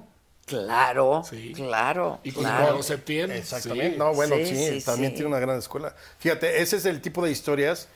Yo no sé si él lo tenga contemplado en algún momento, Toño de Valdés, pero son de las historias que él tendría que escribir sus memorias. Porque las memorias no solamente es Salinas o Cedillo. No, no, Yo creo que cada persona que está en los distintos ámbitos de la vida cotidiana, y te lo digo a ti también, o sea, ustedes tienen historias que contar que son muy buenas para entender el contexto del, del- del México que les tocó. Sí, porque además hemos tenido acceso a personajes, Exactamente, a, eso. a lugares, ¿no? Que pues que nos permite este oficio, sin duda. Exactamente. Sí, sí, sí. Este, y además Toño tiene un buen que contar. O sea, a ver, No, bueno. hemos hecho, yo creo que todos los periodistas el programa en la mañana y nos hemos ido. Y el único que permanece es Toño de Valdés. Sí. O sea, sigue y sigue Sí, y sí, sí. conductores, pero sigue Toño de Valdés. Y tipazo además, Hombre, ¿no? Tú, tú lo hombre. conoces perfectamente. Yo lo quiero este, muchísimo a sí. Toño. Trabajamos juntos en el noticiero en la mañana. Claro, No, claro, claro, claro. Este, y es un tipazo. ¿Lo viste es- enojado alguna vez? No, Yo tampoco. nunca. ¿A José nunca. Ramón lo viste enojado? No, a, José Ramón no lo vi contento. Exacto, es lo que yo iba a decir. No lo vio Oye, pero así, contento. a ver, por ejemplo, de los comentaristas que hayas dicho, por ejemplo, alguna vez a Orbañanos.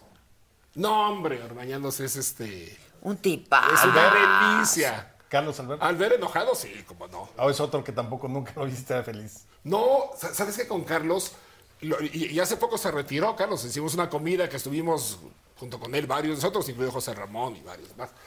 Y, y lo que pasa con, muchas gracias, lo que pasa con Carlos es que mientras no le pusieras un micrófono enfrente, era una dama. Carlos es un gran anfitrión, súper amigo, pero si le pones un micrófono y le sueltas la palabra directivos, se vuelve loco se apasionó tanto. A ver, Carlos tiene que retirarse porque trata de fundar un sindicato. Lo retiran en plena, este, en plenitud de su carrera. Y les agarró una tibia a los directivos que le dura hasta la fecha. O sea, hay ciertos temas que, que Pues así muy no se puede Carlos. chambear en ningún No, pues, lado. Sí, ¿no? exacto. Oye, ¿y exacto. Rafa Puente. Buena onda. ¿Sí? Bronco, este, muy, muy frontal. Buena onda. Yo, yo, yo creo que tuve, perdón que la garganta de repente falla, este, he tenido la suerte de contar con muy buenos compañeros en todos lados. Añoro a los de, a los de Venevisión, quiero a los de Televisa, este, TDN era mi familia. Oye, dos más antes de, si quieres pasar a otro tema. No, pues estábamos en lo de China. Nada más, este, Fernando Marcos. Uy, Maestrazo. maestrazo, Maestrazo, don maestrazo. Fernando Ma. Además era una enciclopedia, tenía ese programa con Jacobo Moret, donde hablaban en la radio de no era de deportes. O sea, se sentaban a hablar de cualquier. de- del universo, de la historia, de la cultura, de un libro. Y además se agarraban entre Jacobo Moret y él muy seguido. Sí. Y, y el, el otro que te iba a preguntar es Ángel Fernández. Tipazo. Ti- Tipazo, Híjoles, este, Ángel. eh, es, es lo más escénico que yo he conocido, ¿no? Ángel Fernández, fíjate, te- en algún momento dirigió una revista en la que colaboraban entre otros Ángel Fernández. Se va a reír el staff, ya lo sé, no importa. Llevaban en sus, sus hojas de papel revolución escritas a máquina Exacto. sus notas, ¿no? Y ahí las pasábamos a corrección, etc. No, pero aquí todos ya son como de nuestra edad. Pero No, estaban hay millennials, Con hay lo- Con lo millennials. del cable se rieron mucho. sí, claro. Pero este, Tírame un bipazo. llegaba Ángel, exacto, y se oía desde la escalera que iba a llegar Ángel Fernández. A veces, voy a confesar, yo me, me- me metía a un privado. ¿Te escondías? Sí, porque, porque se quitaba dos horas de tiempo platicándote historias. Y tienes Y cuando trabajo. había tiempo, que sí, una delicia, claro. casi cobrabas claro. boleto para que los demás se sentaran a escucharlo, ¿no? Da un, un- un tipo también. Como hay una anécdota de él que la, la publicamos en, en México Bizarro, me parece, cuando la Unión Soviética no decía URSS, decía CPPP. Y entonces, en algún momento de una transmisión, Ángel Fernández dice, eso significa cucurrucucú paloma. ¡Ay, está increíble! está sí. precioso. A 70, yo propósito de, de México Bizarro, preguntan que para cuándo el la tercera. Va a haber una tercera parte el próximo año. Sorpresa. Es como un spin-off. Ah, ok. que es México Bizarro presenta y ya verán, uy, va, va a causar mucho, mucho, mucha polémica, pero va a estar padre. ¿Es actual el asunto? Absolutamente. Absolutamente, pues sí, claro que va a causar. Que si escribirías un libro de Andrés Manuel López Obrador, no, ya escribió Bizarro 3. Sí, ¿sabes qué a mí me gusta? Mira, cosas que me gustaría hacer, sentarme con el Becer Gordillo a que ella dictara sus memorias. Como quiera, porque evidentemente cuando alguien dicta sus memorias, pues obviamente cuenta la parte que quiere y demás. Pero a mí me parece que son personajes que tendrían que dejarnos sus memorias. Y otra, ah, no, que Andrés no escri- Manuel, Andrés Manuel no escribía, sino que se sentara ya A conversar. a conversar. Pero ya quitado de toda esta... Ya, eh, sí, eh, sí, sí, sí. sí me gustaría escucharlo y sí, claro que lo haría. Pues, eh, a ver, no Pues hay claro. personaje que no valga la pena contar su historia y más Es lo en que yo siempre niveles. digo, no hay cuando hay un personaje digno de ser entrevistado, no entran consideraciones Claro, éticas, morales o partidistas. No, me- menos No, partidistas ideológicas. Menos no. partidistas. Imagínate, tendríamos sesgado todo. Absolutamente. Porque por una parte u otra igual no coincides. No, yo creo que esas son las historias que hay que tratar de que escriban los protagonistas o que las dicten. Preferible que conversen Eso. y que le tengan confianza al otro, al que va a escribir. Bueno, tú eres ¿no? una gran entrevistadora, sabes que cuando tocas ciertas fibras, uf, como hilo. Sí, ¿no? sí, como y vas y entonces te- te- de pronto te haces a un ladito y no vas un paso para adelante y luego te tienes que hacer tantito para atrás, pero logras que la Claro. gente diga cosas y converse, ¿no? Eso que a- además hay que rescatar este arte de la Oye, te conversación. pregunto algo. Sí. ¿Cuál es la que más te ha gustado? Híjole, Has no, hecho pues 10 mil muchas. Ahorita La que que más te ha hablaste de la, pero la más así que dices, hijo, esta me costó.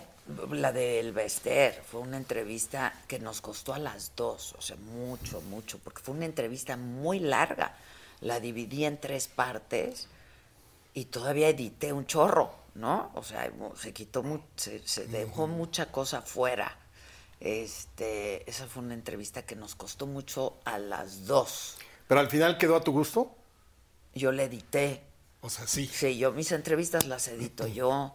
Este, No, pero en términos de lo que querías que dijera o Sí, que claro, escucharla. Claro, claro, claro. Y, o sea, porque ya, ya, ya fue, ya no fue una entrevista, ya fue una conversación apasionada, calorada, no, pero tú, pero yo qué, pero, ¿sabes? Este, ¿Alguna entrevista que te frustraba? sí, muchas. Sí, muchas. También te ha pasado. Sí, claro. Que esperas mucho del personaje, ¿no? Oye, pero toda tu cobertura de, de- de Gloria Trevi fue. Esa también Adela, fue muy fue buena. espectacular. No, no, no sientes que ahí. Esa entrevista y me costó mucho trabajo obtener las Claro. entrevistas, ¿no? Claro. Porque, claro, yo había entrevistado a Gloria, este, pues en, en- en su boom. En otro ¿no? plan. En otro plan, este, hasta con Carlos Monsiváis y así. Pero pero la entrevista, las entrevistas en la cárcel fueron durísimas. Muy, muy buenas, duras, muy muy, duras, sí. Lograste que se abriera. Sí, sí, sí. Qué historia esa también, ¿verdad? Qué historia. Esa es una historia de ex. Eso, y a mí, de veras, esa mujer sí es el ave fénix. Es el ave fénix. No, o sea, y le dedica su vida a su trabajo. A veces le digo, hija, ¿no estás cansada? Y me dice, yo nunca puedo decir que estoy cansada. Y le digo, pero estás o no, ¿no? O sea, no, estás o no, estamos, estamos hablando por teléfono, ¿no? Este, pero a mí me parece una mujer, híjoles, una historia que no ha sido bien contada. Que no ha sido bien contada y que es digna de contarse, la verdad.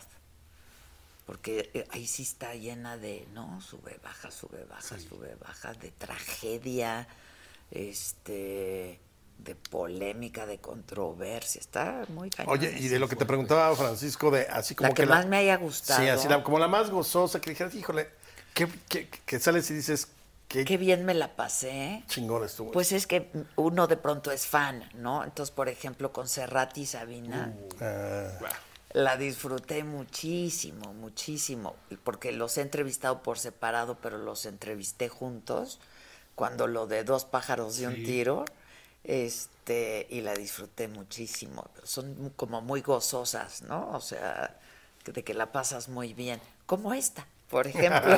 Mira, caramba. como esta. Salud. Salud, no, pues es lo que te iba a decir. Ya no tiene que tomar. el Ah, pero mira aquí. Yo te doy un poquito. No, aquí mira. mientras. ¿No va? Aquí ¿no te tenemos tu refil. ¿O quieres No, aquí tengo la mía. No, no, no. Hidalgo Salud. siempre sacando Salud, salud. históricos. Exacto, claro. Salud. Oye, ¿y tú, tú- cómo va tu programa?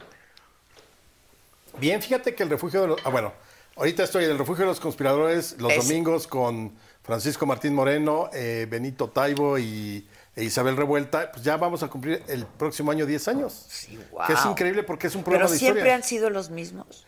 Al principio era eh, Eugenio Aguirre, novelista, y ya luego se retiró y entró Isabel. Pero básicamente Benito Taibo y Paco siempre. Ah, ustedes tres fundadores. Sí. Ok. Y muy bien. Isabel lo hace muy bien. Ah, es maravillosa. Sí, Isabel es porque maravillosa. lo cuenta muy bien. También se ¿no? apa- no, es una apasionada de la historia, entonces sí. apasionada. Y a mí me encanta que dice hay que quitarle la H mayúscula a la historia. Claro. ¿No? O sea, como para que sea accesible a todos y que a la gente le guste escuchar estas historias. Sí, de eso se trata al final. De eso se trata, claro, claro. Además, yo siempre he pensado que todos tenemos cadáveres en el closet. Entonces, hay que sacarlos sobre Yo también digo que hay que sacarlos. Historias familiares, historias de la nación, historias empresariales. En, en todas vas a encontrar siempre cadáveres. Siempre ¿no? hay Entonces, cadáveres, sí, claro. siempre hay cadáveres. Está Ahora, que- está en ti, pues, que es parte también como terapéutico. Si tú decides sacarlos, creo que te ayudará. Es una catarsis Claro. ya de una vez, ¿no? Que ya no me siga nada. Ningún fantasma. Exactamente, Sí. los demonios. Los demonios. Oye, que Alejandro, en, en- en- el libro que estamos presentando, po- pones que tú con los muertos, ¿es cierto? Juego con eso porque al final sí, yo digo, yo soy un medium entre lo que dicen mis muertos. Madero, Juárez, Claro, claro. todo lo que dejaron por escrito, los discursos, entonces me convierto en una especie de medium para traerlo, digamos, a nuestros días en un lenguaje distinto. Pero hay gente que sí cree que hable con los muertos, o sea, pero no. sí, eh, ¿qué te, pues es lo que te cuentan. Pues yo te eh, creo aquellos, todo, ¿no? entonces lo claro, pusiste, pues yo te creo. sí, no, claro. yo soy medium. Pero, ¿y quién es el personaje, eh, ya que estamos en esto de los personajes, que más te ha apasionado estudiar y conocer? Madero, ¿eh? Madero. Madero y además me gusta, no, no toda la parte conocida como lo matan, lo traicionan, sino toda la parte del espiritismo. Es que eso está muy... Fue espiritista, fue medium escribiente, tiene ponencias, participó en congresos, tiene artículos publicados sobre espiritismo, tiene un manual espírita que publicó en 1909 o 11, donde él, eh, como catecismo, ¿qué es el espiritismo? El espiritismo es tal, tal, tal, ¿sí? O sea, verdaderamente es muy amplia todo lo que él produjo en términos del espiritismo.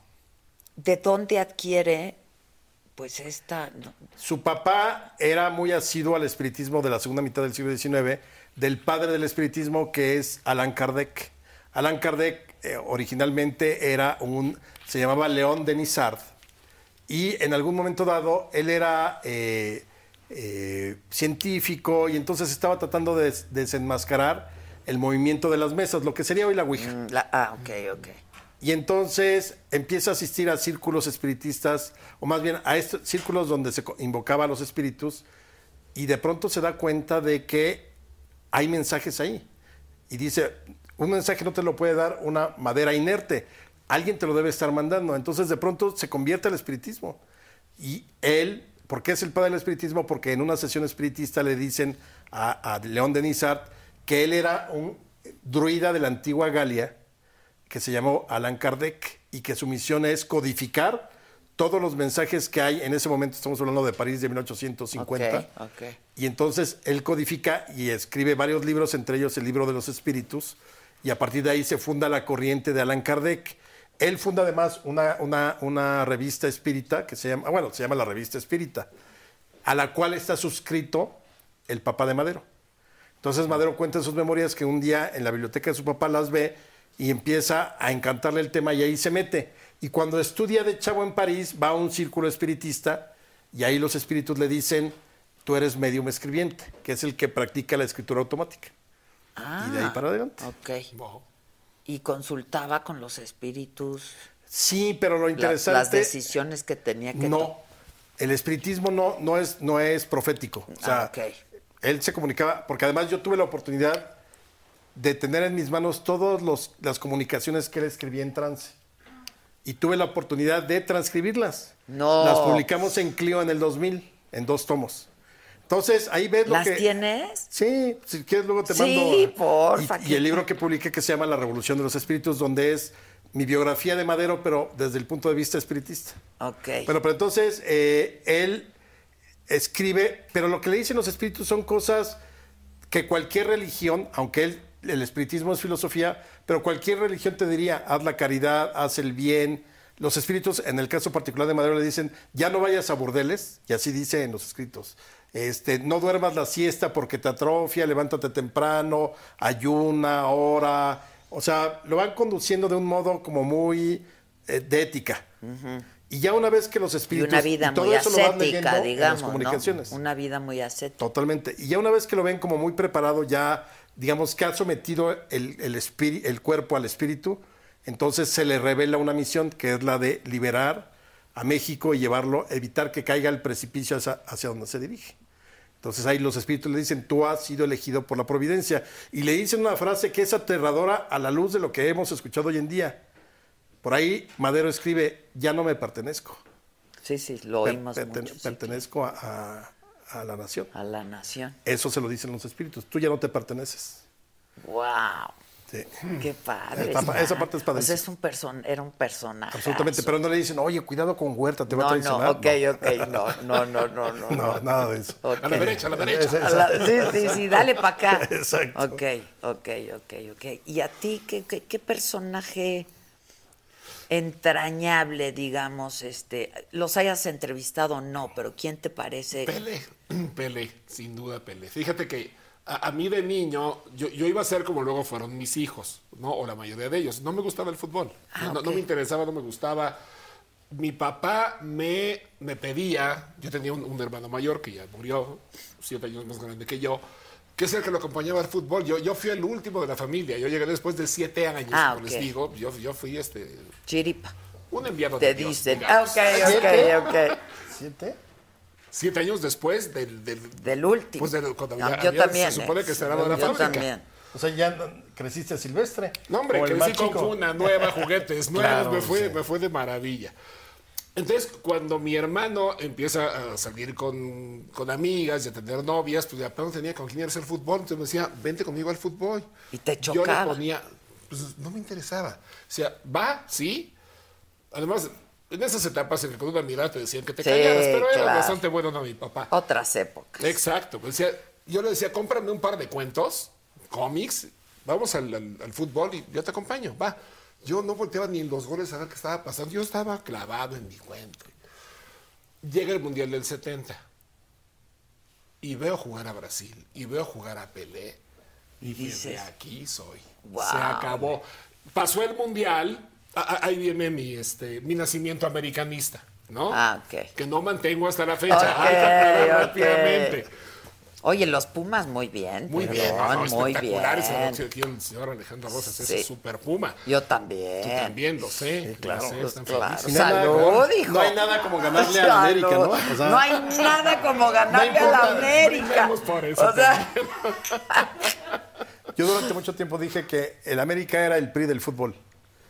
Tenía todos Sí, los recursos, todo, sí, claro. todo a su favor. Pero bueno, esa es otra discusión. Le- le- les de trae contar rápido. Sí, claro. Veo Ok. jugar a Brasil, me encanta el fútbol, pero, pero lo suelto un ratito. Luego viene la final del 70-71. ¿Sí? Mi papá, me voy a bajar con mis cuates y dice, no, quédate a ver el, el partido conmigo. En la tele. ¿Qué es? Es la final. Ok. ¿Quién juega? América Toluca. Va. ¿A cuál le vas? Pues me sonó mejor América que Toluca. Pues a la América. Ah. Y gana el campeonato de la América. Tú Un año después de eso, ya no me quitabas el fútbol de la vista de ninguna manera. Jugase quien jugase en la Ciudad de México, los Pumas, el, el Atlético Español, el, el América Cruz. Iba yo a todos los partidos, me aficioné mucho al fútbol.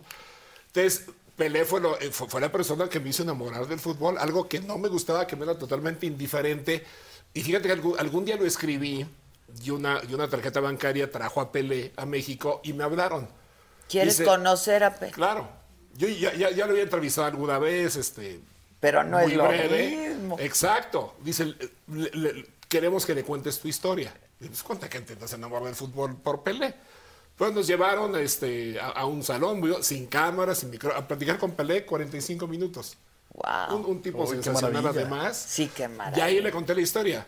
Como que se conmovió. No le creí, pero como que se Ah, conmovió. ok, ok. ¿no? Y con eso tienes. Tú con él, quédate con que sí se conmovió. estudio, claro. No rompas. ¿Con él? O sea, tú con él. ¿O- No, él conmigo.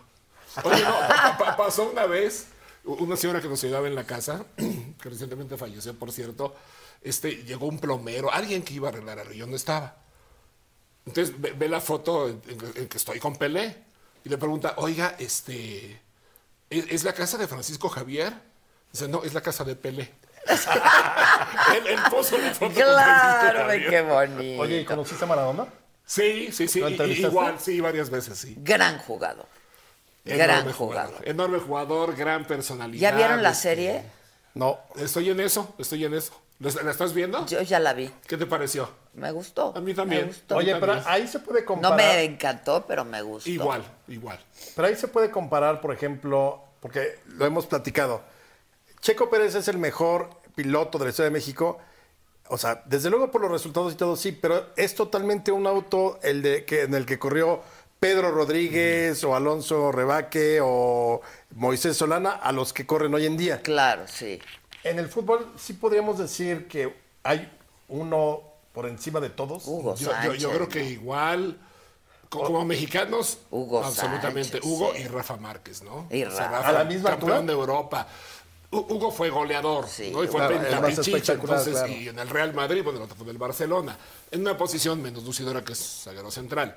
Pero, este, en cuanto a lo anterior que estábamos charlando, Que se habría comparación, o sea, yo creo que no. Sí, yo también. Porque así como el, coche de, de Fangio no es igual al de Senna ni igual al de Verstappen, los espacios en el fútbol también se han modificado mucho. Ahora, yo porque sí considero a Pelé el más grande, le, le pegaba de zurda, de derecha, metía goles con la cabeza, daba patadas, me pareció un jugador completísimo los argentinos me han de estar odiando porque Maradona también tiene esas cualidades, ¿no? Pero este y, había mucha más presión física sobre el futbolista en las, eta- en las épocas de Maradona Oye, o ahora con y Messi. Es lo que te iba a es- decir. Es, es un genio, son, son genios. Pero le llega a, a Pelé. Es que ver Para mí jugar no. a Messi también es una es, locura. que, es que sí, caray, es, es muy difícil. Yo, yo creo que es más de gustos a fin de cuentas, ¿no? O sea, técnicamente, con un, un algoritmo que te diga cuál de los tres fue, pues no, no, no existe. Está es- muy y yo agregaría difícil. una cosa, Messi no ha ganado un campeonato del mundo. Y Maradona y Pelé sí. Sí, aunque Pero es un Messi deporte de conjunto. lleva ¿verdad? no sé cuántos premios. Ayer pusieron abajo Siete de la Torre de. Eiffel siete balones. Siete balones de oro lleva, sí. Ya, ya tiene dos más que Cristiano Ronaldo. Sí, está cañón. No, está ¿Y gruesísimo. Cristiano está a la altura de Messi o Yo creo que son, son- son los dos Son grandes estilos diferentes, antagonistas, ¿no? ¿no? Sí. Es este, así como decían del América, ¿no? Que, que era el PRI de alguna época. siempre necesitas un villano, siempre necesitas un antagonista que te ayude a que la historia sea perfecta. Y, y ellos mismos lo han dicho, Cristiano Ronaldo de Messi y viceversa, si no existieras tú yo no sería lo que soy. Claro. Porque me obligas a superarme, a quererte romper la cara, a ganarte los partidos. De son el yin y el yang, son Sí, este, claro, claro. El pingüino y el guasón, este. Sí, ¿no? sí, claro. Porque lo vemos, por ejemplo, ahora hacemos mucho e- esa comparación. Checo es muy buen piloto, o sea, realmente pues, eh, está entre el 3 y el 4 del mundo. Pero luego están los dioses, que son en este momento Verstappen y Hamilton. Ahí sí, no hay nada que hacer. Están La realmente diferencia es enorme. en otro nivel. La diferencia es, Es enorme. como estar en la misma liga con Messi y con Cristiano Ronaldo, pero tú eres 10 nombres que son muy buenos, pero que no son ni, ni Cristiano Ronaldo ni Messi. ¿no? Sí, es cierto, sí es totalmente, cierto. Sí. Sí. Así Oye, este, yo tengo una duda. ¿La historia de Hernán Cortés y de la Malinche es de amor? ¿Hay una historia de amor? Yo creo que no, ¿eh? ¿Tú crees que no? No como lo contemplamos ahora y que se escucha el tararara. Sí, no, no, no, no, no, no, no, no. A ver, Pero hay pasión y hay yo atracción. creo que sí. Es decir, sí fue la mujer de Cortés y sí fue el hombre de, de- de Marina. O sea, sin dudar, sin lugar a dudas. Pero yo creo que realmente la pasión de Cortés era lo que estaba encontrando. El poder y todo eso, porque al final no tuvo ningún empacho en casarla con uno de sus hombres, ¿no? Eh, entonces, Bueno, ella era una esclava, ¿no? había sido una esclava, Había con él sido ya una no. esclava, con él ya no. Es fundamental al- para la conquista, claro que sí es fundamental, pero yo no creo que se haya de- desarrollado una relación de, de amor, ¿no? Como de, ay, nunca te dejaré en Ah, la casa ok. con el amigo, ¿no? Exacto, exacto, exacto. De, ay, ya llegó mi esposa, escóndete. No, te quiero mucho, te caso con mi amigo, ¿no? Exacto, exacto. Oye, tú ya viste, ya te enteraste que Nacho Cano, el de Mecano, eh, va a poner una, una obra de teatro este, de la Malinche Ah, sí. Mira qué bien. y en, sí está en Netflix, ¿no? En Netflix para que la veas viene como todo el making of de cómo de lo que le ha significado montar esta obra y le ha llevado 10 años, ¿no? Es- Pues mira, yo ahí siempre recomiendo, véanla con el gozo de ver una obra de teatro o un musical. Exacto, Porque es no para cuando- irse a enterar de la historia Exacto, tal cual, ahí no vas a- ahí también vas tiene a- que haber novelita. Ahí no vas a aprender historia. Exacto. Igual que el cine histórico no es, no es de aprender historia. Exacto. El, el cine histórico, la novela histórica es para que te provoque El curiosidad. deseo de ir y el ya si- curiosidad. Si, te provocó esa novela histórica el- el- el- la curiosidad, pues entonces ya ve a la biografía, al ensayo, a la crónica. Pero una novela histórica nunca sabes en qué momento el, el autor se vuela la barda, ¿no? que, que- que lo padre, por ejemplo, en el caso de lo que nosotros hicimos es, no hay nada de ficción en esta narración. Nada, nada. Nada. Aún cosas que pudieran parecer increíbles, eh, porque de pronto la historia de Checo es increíble en las carreras, en cómo gana, en cómo en el último momento se equivocan cambiando las llantas en Mercedes para ganar y gana. No, o sea, podría ser de la imaginación, pero no. Esa es la diferencia entre la historia o la divulgación con la novela histórica. Pero yo siempre digo, a ver, relájense. Lean la novela histórica como una novela, como leerían una de amor o de pasión o de suspenso. Disfrutándola, historia. claro, ok. Disfrútenla Y con- si les llama su atención. Claro, e igual el cine sí. histórico o el teatro histórico. Claro, claro. Porque no faltarán quien diga, ah, no, pues así no fue, Marina no podía. Ok, pero esta es una interpretación de teatro o de cine. Exacto, o es de- una puesta en escena. Exactamente. Claro, claro. Este, a mí me parece que va a estar muy buena. ¿eh? Él es un gran músico, la verdad Ah, es, bueno, un gran, es un genio. Este, entonces yo creo que va a ser muy buena. La estrena en Madrid en febrero, ¿no? Pero obra de teatro. Sí, obra de Ah, teatro. pues habría que ir. Luego la piensa traer acá. Este, pues su idea es que esté aquí mediados o por ahí del año que entra. Oye, la gente está preguntando mucho, mucho, mucho que qué opinas de Winston Churchill. ¿Sabes qué? Me encanta que fue un gran estadista y bebía whisky. Sí, A todas güey. horas. Claro, claro. Eso, eso tira cualquier tipo de mito de no, pues es que no beba. Mafioso ahí sí, de- Sí, o sea, un whisky siempre te ayudará a encontrar la solución a tus problemas. Perdón, yo no sabía que tomabas whisky. Ah, no, bueno, yo soy tequilero. y- Ah, yo ya no tomo, digamos, salvo el martini que me gusta mucho, o whisky o tequila. Ah, ok. Pero el whisky es generalmente, por ejemplo, cuando estoy escribiendo, sí me echo quizá dos copitas así con Pero un así, hielo. Con un hielito, Sí, nada, más, sin sí, nada. No, sin na- no, no un highball. No, nada, no, nada de eso, el highball. No, no, Ese- no. ese lo Que eso, ah, bueno, tú. Eso se las comidas con Gabriel. Jacobo Ahí sí. tomaba highball, ¿no?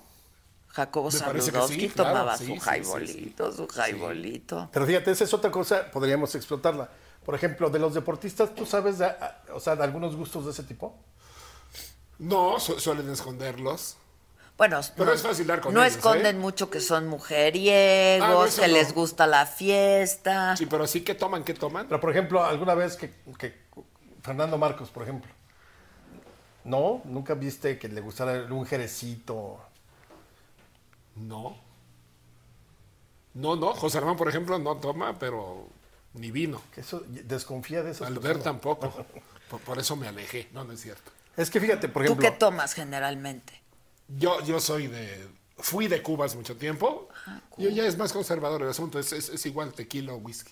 Ay, Más conservador, claro. Y derecho, ¿no? En las rocas, claro. sí, no, claro. pues aquellas cosas que te tomabas en la, la cucaracha y que te la prendían. ¿Te ¿no? acuerdas de la cucaracha? Los No, ya- mopeds. ya no podemos. El ruso Sex- negro. Sex on the beach. o- Sí, había una que se llamaba así. así, Sex on the Beach. Sí, sí, sí. Ya no, No, estamos en eso. puede. Ya no, no podemos.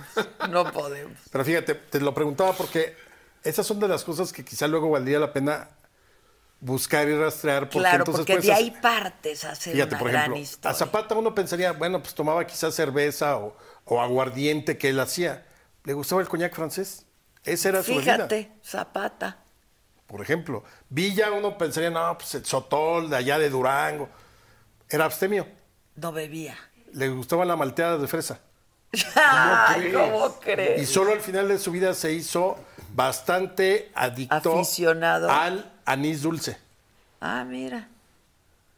Después de comer, se echaba su anisito. ¿Y de dónde sacas todo eso? Qué Pues te lo encuentras de... Es que ese es- eso es lo padre de Es cuando que son empiezas... investigaciones. investigar. Gente que lo conoció. Ah, yo me acuerdo que el general Villa... pues, Ya Qué tienes ahí un dato. Oye, ¿y tú tienes a tus consentidos en Televisa? A mis consentidos. Sí. Ah, ya de la que pregunto. Ay, es, es como, ¿tienes algún hijo consentido? Todos los papás típico, no, dicen, a todos los hijos. a Claro que todos no, los claro quiero que igual. no. Y a todos los quiere uno igual. Nada más se lleva uno mejor quizá de algunas Por cosas intereses, con uno. por afinidad, claro. Claro, pues dilo. No, hay- hay- a ver, tengo mucha empatía generacional con Toño, por ejemplo, ¿no? Con Toño de Valdés. Burak me parece también un, un, un súper tipo. Pues yo, creo que es más bien generacional, generacional mi, mi, mi- mi afecto y mis consentimientos. Pe- Pero, pero, ¿sabes cuál es? Que la- no, quiero ser demagogo, pero la, la gente que no, que, no, que no se cansa, que no para de trabajar. Lo, lo, lo decías de Toño, lo decíamos de, de los tres amigos. Es gente que hoy los escuchas con la misma pasión de su primer día, Eso. narrando series mundiales y, y de vez de ilusión de Pero que te- ya viene el Super Bowl. Yo, y lo hablaba con ellos, yo creo que sí tenemos otra disciplina Sí. en el trabajo, ¿no?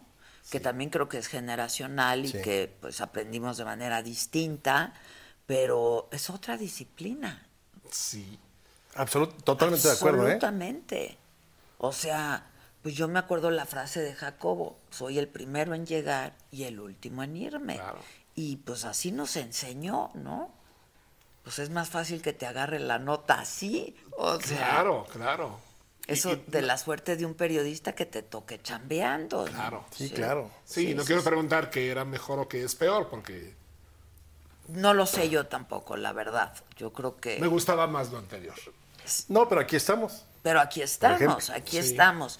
Pero yo creo que pues los chavos ahora, a mí típico me dicen, pues es que quiero tener vida, entonces no quiero trabajar contigo. Y yo les he llegado a responder, pues el trabajo es la vida. Claro, claro. Y Claro. te da vida el trabajo, sobre todo si, si te gusta lo que haces. Totalmente. Sí, sí, sí. Totalmente. Eso, yo creo que eso tiene que ver. O sea, Sí. no vives para trabajar, sino el trabajar te da para Te- vivir claro. y disfrutar también. Y disfrutar también, claro, claro. Yo no me imagino sin trabajar. A lo mejor menos, sí me gustaría mucho, podería trabajar menos, claro. ¿no? Pero no me imagino yo sin trabajar. Pero fíjate, por ejemplo, hoy, hoy que todo, todo va hecho a la raya, ¿no? Todo, es rápido y este. Sí, sí, mensaje pero no te hagas güey con 40 la pregunta de quiénes son tus consentidos en televisión. No, no te dije. O sea, no te ¿te me gusta el hagas. No, me chingues. No, yo te dije que, que Toño, que Burak, que este. Sí, sí, sí. Eso ya es parte del mobiliario, ¿no? Sí, esos ya son parte del mobiliario. Esos no pueden ser. Es que hay mucha gente en Televisa. Por eso. Pues los chavos también, me, me encanta cuando tocan la puerta 10 veces buscando una oportunidad. Yo creo que desde ahí lo notas. Pero tú sí eres de alguien que da oportunidades. Sí, cuando he podido. El otro día me llamó la atención lo que decías de Chacho, Chacho López, comentarista de Fox Sports, que además me, me encanta él como en la Fórmula 1, es especialista en eso, y en el automovilismo, pero tú, tú me, me decías que, le- que le diste chance, él estaba muy chavo, tú ya estabas en, en- en- en- no sé si en Yo, Imevisión. yo- yo también estaba chavo, pero este, no, yo, yo estaba, eh, estaba en Univisión y me tocó crear un nuevo departamento de noticieros de información deportiva. Entonces jalé un montón de gente, entre ellos al Chacho, al que yo conocía del Heraldo, a Faitelson también lo llevé yo a trabajar a televisión. Oye, Faitelson, Ah, es un tipazo, es Sí. un personajazo, es un personajazo, es personaje. Muy Más divertido, chambeador. ¿eh? ¿Cómo? Muy divertido. Muy señoras y divertido señores. Y muy chambeador. Y, y además, ¿sabes qué? Él... Vieja escuela. Vieja escuela. Vieja escuela, vieja escuela. Pero, pero un burro de carga. Yo le decía a Adela cuando, cuando empezamos a trabajar juntos, decía David, duerme, cuate. O sea, no tienes que trabajar. No, es que estoy investigando esta otra nota y mañana quiero irme de viaje a tal. Y- Es y que se es creó el hambre. futuro. Es, Es el, hambre. el hambre, Y no se le ha quitado. hambre. No se le ha ido. La verdad es el hambre. Hace su personaje muy polémico. Hay gente que lo odia, hay gente que lo Sí, ama, sí, hay gente sí. que no sabe qué onda, pero que es trabajador, que es capaz, que es estudioso. Ahorita tenemos ot- otro chavo en Televisa, Aldo Farías, es, es, es Faitelson en, en- en más joven. Es, de mis Qué padre es ver así. No importa. Oye, ¿y de las mujeres? Ay, muy buenas. Hoy, hoy creo que el concepto de la mujer comentarista ha cambiado mucho. Ay, ¿no? bueno, pues es que ya también. Bendito sea Dios, claro. Porque eh, hoy en primero las siento más preparadas y seguramente es porque hay más oportunidades también. Pero, pero, oye, pero tenemos eh, a, Ana Katy, pero tenemos a Adriana Monsalve, pero tenemos a Carolina Beigen, te- tenemos muchas chicas en, en- en Televisa o en TUDN. Que saben de deportes. Saben de deportes y se, y se te ponen al tú por tú en una, en una polémica, con argumentos y con conocimiento de causa. pero también te tocó estar en esa transición, ¿no? Sí, sí me tocó. ¿Y, y cómo fue a- al interior? O sea, no, no, no había demasiadas telarañas, pues como lo hemos visto en todos los ámbitos. Pues a- a- había telarañas, pero, pero había oportunidad de, de dejar crecer también. ¿no? A- alguna compañera que hoy le está yendo muy bien en, en otro canal de televisión. ¿A quién? No, eso no te lo puedo decir. No, no, no, no, Inés. Lo, hace muy bien siempre, Inés. La ¿Quién? Coper. Puede ser. Un un día le, dij- le dijimos, Marco Abad y yo, sobre todo Marco, yo iba entrando a Televisa Deportes, tráete un proyecto, un- ¿qué quieres hacer? Tienes tres meses para tener un proyecto. Yo, yo se me hizo muy pesado, ya, ya tenía un papel este, pues, muy... Muy estelar. Muy estelar y, y muy, este, muy de, de- de la belleza en la pantalla, una chica Televisa Deportes, ¿no? Yo hoy que la veo en E ESPN dije, qué maravilla que, que tomó otro rumbo. O- Hoy la veo en Sports Center, que es el programa este, estelar de Y le va ESPN, bien, lo hace bien. Le va súper bien. ¿Por qué? Pues porque al- algún mecanismo se le movió, se disciplinó y aprendió. Y aquí a lo mejor ya, ya, ya se había acomodado a que las cosas eran diferentes. Ya, claro. Entonces todo, todo mundo, como los ríos, va encontrando su causa y su salida para ver por dónde. ¿Y Naima? Bien, gracias. Ah. No, bien, bien. ya, güey. No, una. ¿Naima qué? Ah. ¿Naima de qué? ¿Naima who? ¿Naima qué? No, no, no, de que, de que me. No, no. ¿Qué quieres que te este, le, le veías Sí, madera. Sí, sí, sí, la veía. sí, la verdad es que sí. Una, una chica con mucha personalidad que también le costó trabajo llegar. Y que de repente ya se enrareció un poquito la, la El ambiente, situación. digamos. El ambiente, pe- pero, pero sí había mucho Se potencial. mezcló la, el hambre con las ganas de comer, Sí, dijéramos. sí, es, es un tema complicado. Pero, es, pero sí, Tú sí no- veía, pero tú, por sí ejemplo, ahí tuviste tus asegúnes con ella, ¿no? Pues a según es, de corregir. Decir, oye, esto sí, Y esto no le gustaba que la corrigieras, no estaba acostumbrada a que se le... En términos generales, yo creo que no. Ok. En términos generales, yo creo que no. Sí, pero, había disciplina, ¿eh? la verdad es que tengo que reconocer que había disciplina. Ya fueron otros factores los que al final este, influyeron para un ¿Y con Alarcón te llevas? Con Javier sí. Sí, sí, sí, sí. Sí, es- es en su programa, de repente nos Pero aparte es un cuate muy inteligente Mucho. para muchas, para Mucho. ciertas cosas. Es, es un cuate muy visionario, muy inteligente, Ajá, muy muy estratégico. visionario, muy estratégico, Sí, sí. sí, sí, sí, sí. Este, que, que si no opinas que están desperdiciadas en el fútbol este, las mujeres, el fútbol femenil, que dicen aquí que la prensa no les damos, o bueno, ustedes los... los- Fíjate que yo creo que no, al contrario. Eh, eh, la, la- la Liga Femenil es nueva, tiene cuatro años apenas. Pero es una liga que hoy que ha dado lecciones. ¿eh? ha dado lecciones Ha y dado muchas, y lecciones. muy buenas, y muy, muy buenas.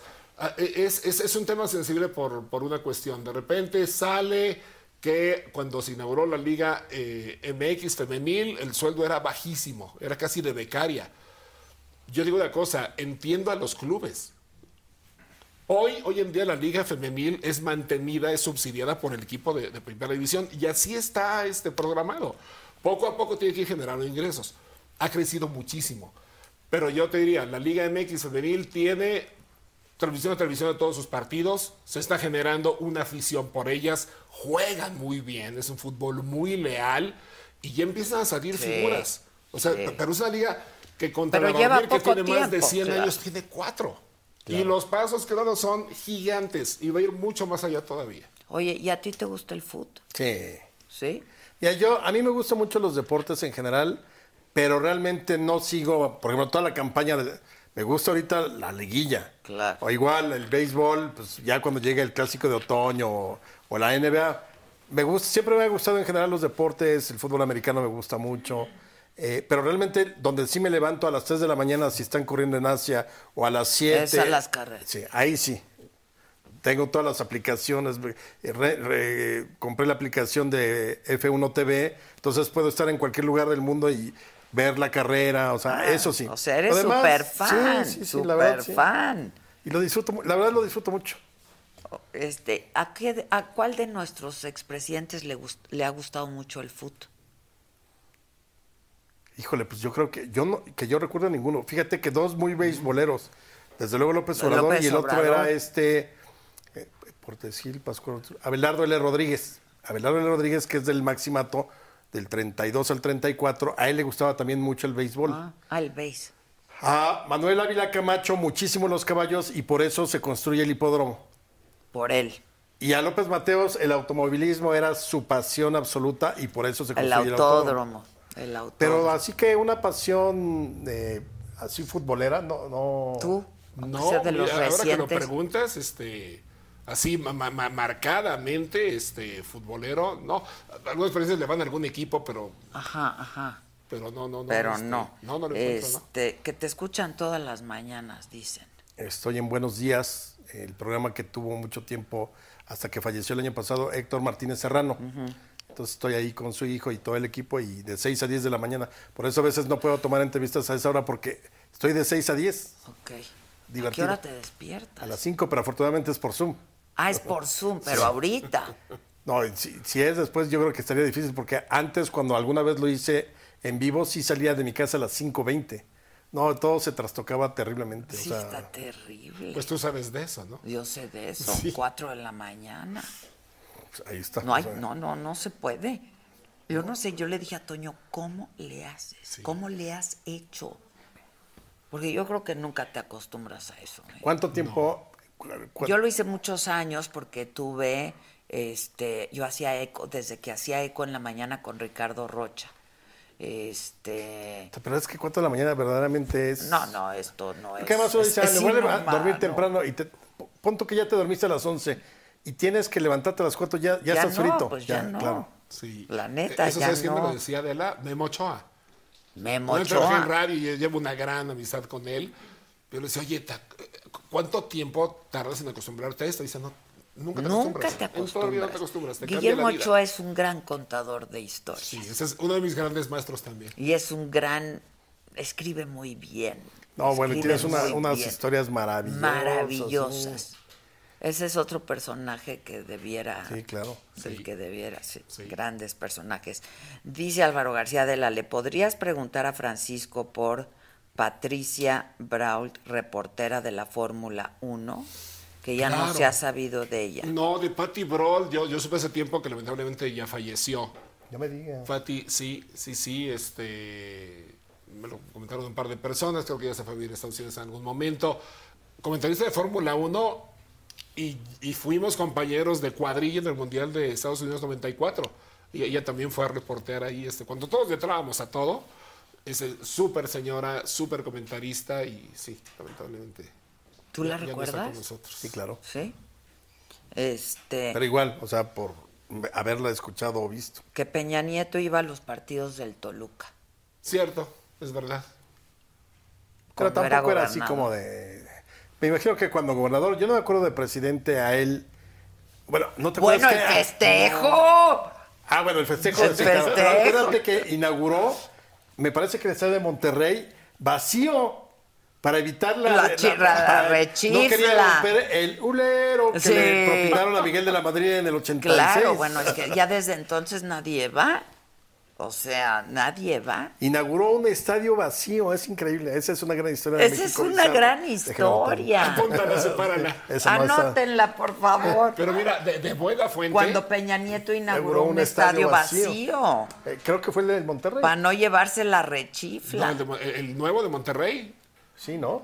No, no, Ya de no creo, presidente. Con Benfica está lleno. No sé si, No, si, no, no, si pero fue no. el previo un día antes. No, exacto. O sea, ah, puede ser. fue a inaugurarlo Puede ser. sin público, sin juego ni Ya nada. siendo ya después presidente, para que no le. Claro. Exacto. Puede ser. Sí. Ahora, de buena fuente les digo.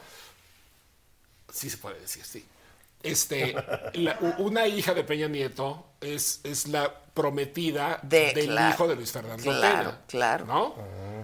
Y en los pasillos, de repente en reuniones que tenemos, se llegado a escuchar que no es futbolero realmente Peña Nieto. Ah, no es futbolero. No. Nada más estaba haciendo política. Yo Pues. creo que sí, un poco. ¿No? Sí. Sí, sí, sí, sí. Pues es que además es eh, No- no le el grupo mucho. Atlacomulco. Claro, en Toluca, ¿cómo no iba a ir al Toluca? Además estaba en su momento. Estaba en su cancha, estaba Claro, en su esa- cancha. estaba jugando de local. Claro, de local. Totalmente. Pero no esperaba Sí, apasionado lo que le fútbol, pasó no. en la fil. No, Pero a ver, ahí es falta de sus asesores o de no, quien sea. yo creo, no, yo lo que creo es que se puso nervioso, porque me lo crean o no, también de buenas fuentes, de buena fuente sé que Peña leía mucho, le gustaba leer. Pero llevas una tarjetita, señor presidente, aquí una tarjetita, porque a ver, va a ir usted a una feria van- libro, no le van a preguntar sobre los metales ni los gases nobles.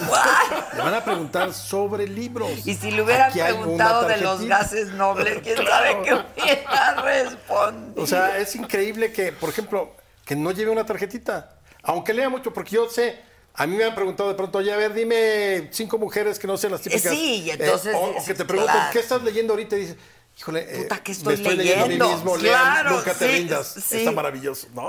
Pero algo te sale. Sí, pero, Algo te pero de todas maneras, si te agarran en curva, no te agarran en curva, lleva tu papelito con, o sea, Pero hay resbalones, ¿no? Que, que ¿Te no la acuerdas? historia y que mantener la tarea. ¿Se la acuerdan, tarjetita ¿se acuerdan de la nuestra raya, ¿no? Este, secretaria de Cultura cuando le preguntaron que si ya había leído el libro de Augusto Monterroso?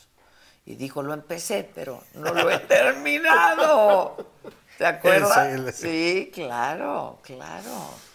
increíble. No, bueno, es que hay unas buenísimas. ¿Qué, ¿Qué similitudes le encuentras a López, al gobierno, a la administración de López Obrador con la de Echeverría? Sí, hay muchas. ¿Sabes qué? Sobre todo, y yo lo hablo desde el término de la historia en el que conozco, Echeverría le dio, digamos, un protagonismo absoluto a la memoria de Juárez, era juarista absolutamente. El nacionalismo revolucionario de la época de Cárdenas lo rescata. Entonces, yo veo es, esa similitud. Es decir, eh, este gobierno está rescatando un nacionalismo revolucionario que rescató a su vez Echeverría, pero que era de los años 30. Ya. Configura, por ejemplo, este tipo de cosas como el desfile de la revolución, con los cuadros, eso es totalmente del viejo nacionalismo revolucionario, pero de los años 30. Mm, No de los 70, No, ni siquiera de los 70. ni ya. siquiera de los 70. O este juarismo exacerbado, sí, también es de Echeverría. pero pues, cada gobierno llega con su historia, su propia historia. Qué ojo también, y qué, qué bueno que te- lo podemos platicar. Lo que hace el gobierno, lo que dice el presidente sobre historia, eso no es historia. Eso es la historia ya manipulada para el discurso político y la ideología. Claro, y tiene muchas, mu- comete muchas, Muchas. imprecisiones. Pero deja tú las Las imprecisiones. Acomoda. Eso. Esas no son imprecisiones. Ese es el acomodo de la historia para que cuaje con tu discurso ideológico. Eso es la manipulación de la historia. Todos los gobiernos la tienen. Si ustedes quieren aprender de historia, vayan con los divulgadores o con los académicos. Y ahí hay biografías, crónica, ensayo. Eso sí es historia. Esto es discurso, nada más. Sí, sí, sí. Sí.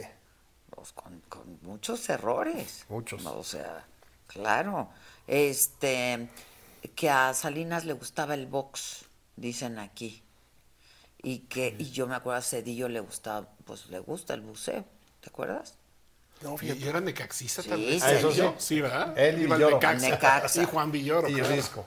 Y Risco son los que quedan. No, hay más, hay más, hay más. hay más. Oye, este. Pero no, fíjate, sí, yo de- Cedillo de- el buceo muchísimo. De Salinas, yo me acuerdo, a López Portillo sí le gustaba boxear y, y- y boxeaba con el negro durazo.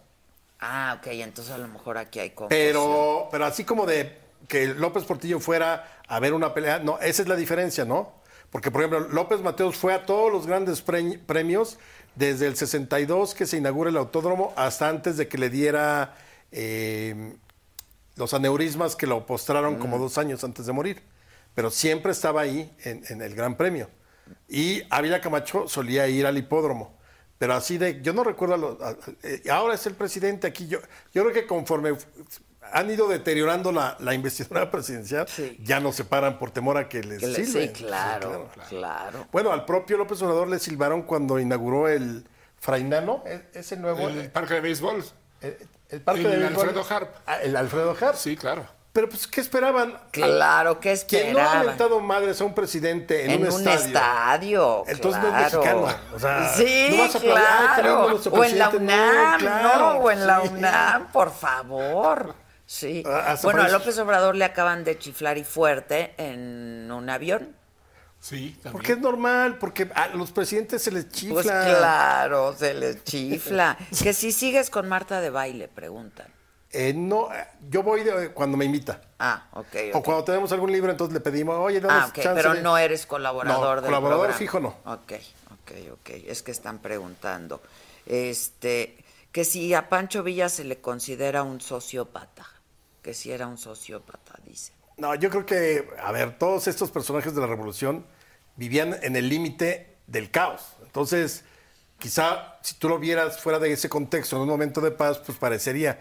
Pero hay que entenderlos en su contexto. Claro. Entonces, era bastante violento, pero eh, yo creo que tuvo su gran momento en la lucha contra Huerta y es el gran vencedor de Huerta a pesar de todos los demás revolucionarios, pero así como de sociópata, no. Ok. Este, nuestro próximo presidente, dicen aquí, Samuel García, está obsesionado con los tigres. Incluso les va a construir un estadio nuevo.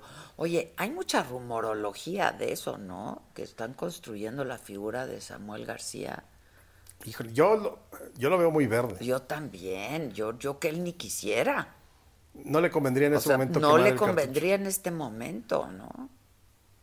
Sí, no, yo también creo que no. Pero sí se ha Pero era muy pegajoso mucho. eso de ponte nuevo, ponte León, ponte nuevo, Nuevo León. pues claro. Yo nada más por eso hubiera votado por él. Sí, claro. La verdad hizo buena campaña su esposa.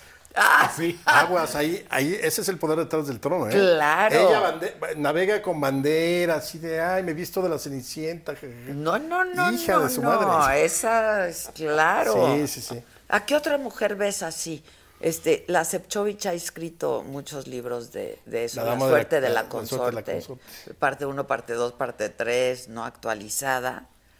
Híjole, pero yo aquí me... a- a- así, ahorita, mujer. O sea, de los re- más recientes, digamos. Mira, yo le veo arrestos a Xochitl Galvez. Mm. Pero...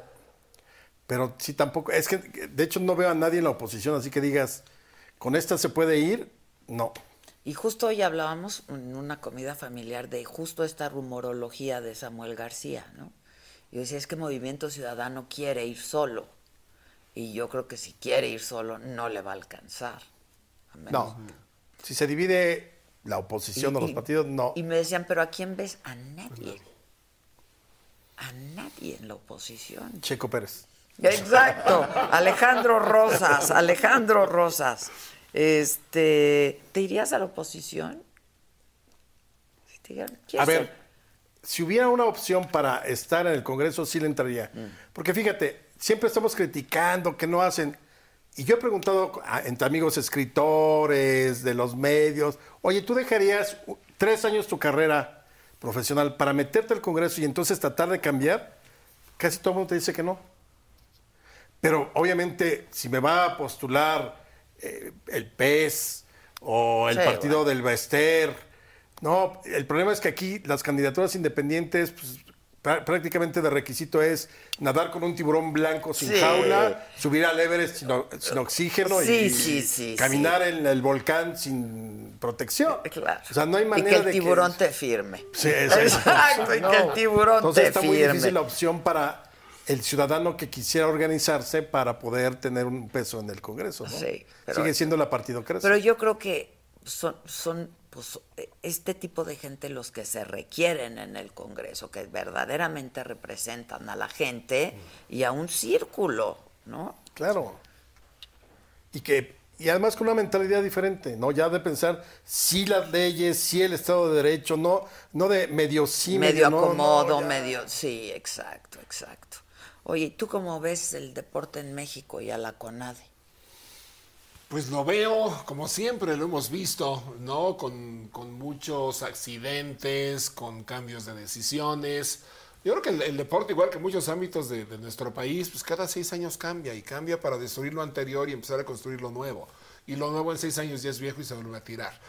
Eh, por ejemplo, a, ni- a nivel de deporte federado y de, y de la Pero CONADE. yo sí creo que se esperaba mucho de Ana, ¿no? Sí, sí, sí, yo pienso que sí. por ser deportista, por conocer las necesidades, incluso las urgencias, eh, este, las condiciones en las que se tienen que entrenar y Sí. preparar los deportistas. Pero, pero fíjate, yo, yo estaba leyendo esta mañana justamente un, un- un reporte que hizo New York Times sobre cuánto pesa un entrenador en el resultado de un equipo de fútbol, ¿no?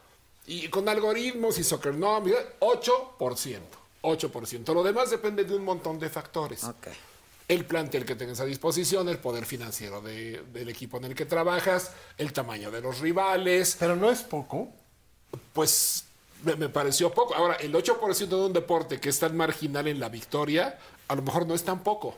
No, Este, las, las diferencias no, no son demasiado grandes para ganar. O, siempre se gana o se pierde por detalles o muchas veces. En el caso del deporte mexicano, yo, yo trasladaría ese mismo ejemplo. Sí, hay, hay una cara visible de la que se espera mucho. Pero ¿y las federaciones cómo trabajan? ¿Y las asociaciones cómo trabajan? Nuestro deporte mexicano en términos generales está enquistado. O sea, sufre de una enfermedad crónica de toda la vida que no se puede quitar de encima. Yo creo que la solución para el deporte mexicano es que la iniciativa privada, que hoy pues, también está con la cabecita un poco baja, igual que todos nosotros, pues de repente le pueda meter galleta a todo eso, ¿no? Hay, hay países como Italia en que las apuestas deportivas le dan presupuesto al Comité Olímpico Italiano para que pueda O sea, les su cobran un impuesto, ¿no? Le, ceden exactamente. Y, y en, y en España también existía.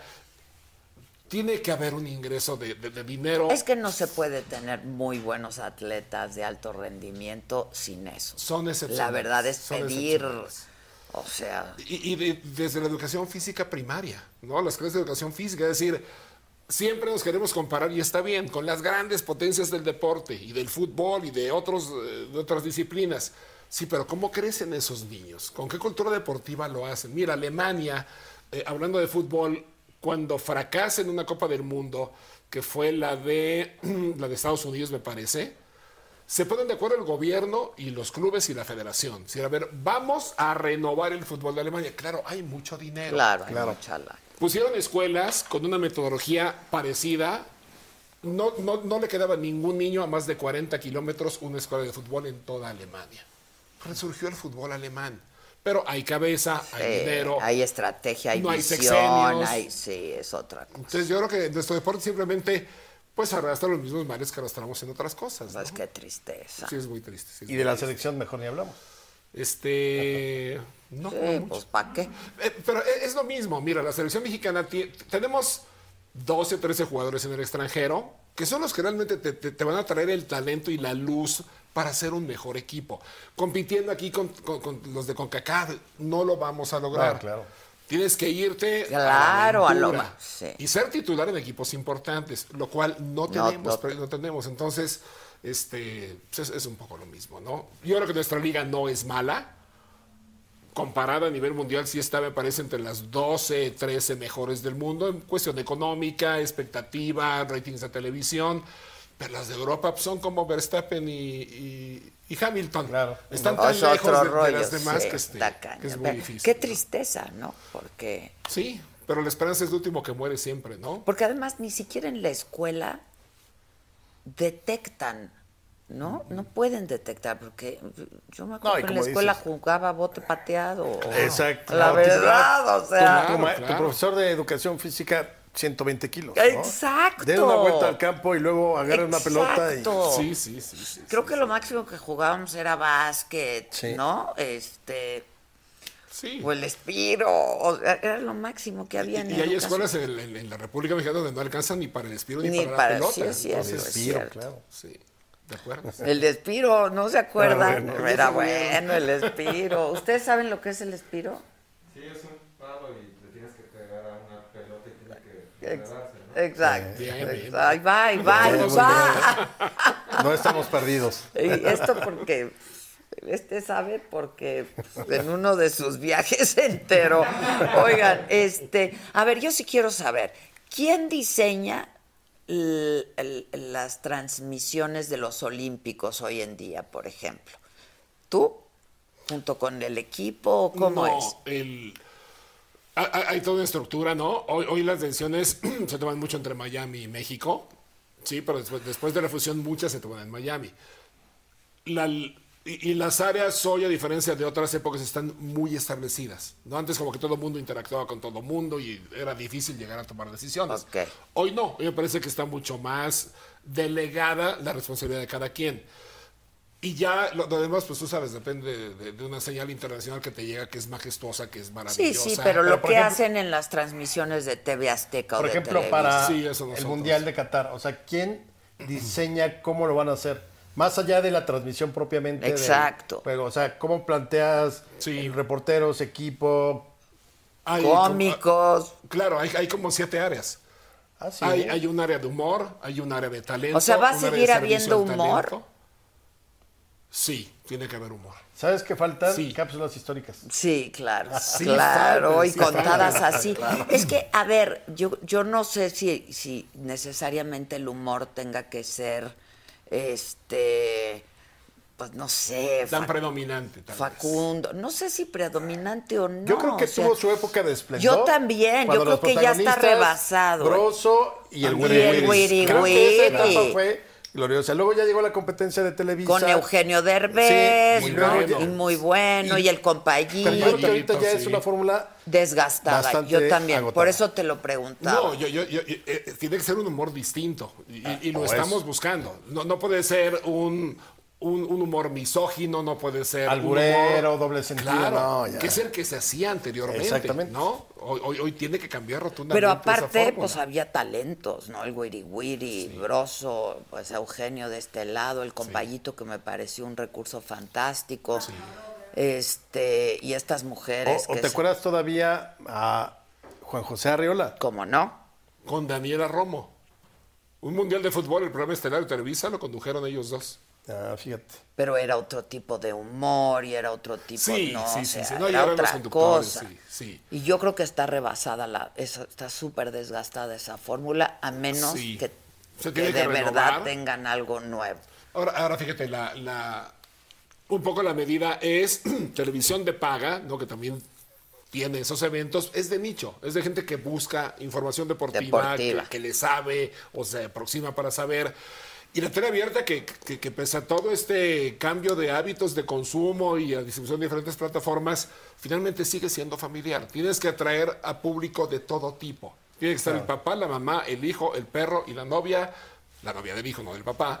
Este, vi- viendo lo que sucede. Entonces, sí, sí hay, a mí también me parece que se abusa mucho en programas de televisión abierta con cosas que no son deportivas. Yo creo que no es que sea abuso, creo que es una fórmula completamente desgastada. Y la crónica, ya sabes, de color, la típica crónica de Sí. color, que también ya es una fórmula desgastada. Me fui a comer alacranes aquí y entonces. Sí, Ya, sí, ¿no? sí, o sea, hay otro tipo de cosas que se pueden hacer y con un gran sentido del humor. Correcto. Fíjate que ahora que hablas de, de estas cápsulas históricas, yo en alguna Copa América en TDN invité a dos historiadores. No te conocía, Alejandro, ¿dónde andabas?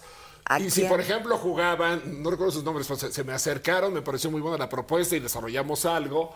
Este, al ser de tele de paga, pues pasa un poco más inadvertido.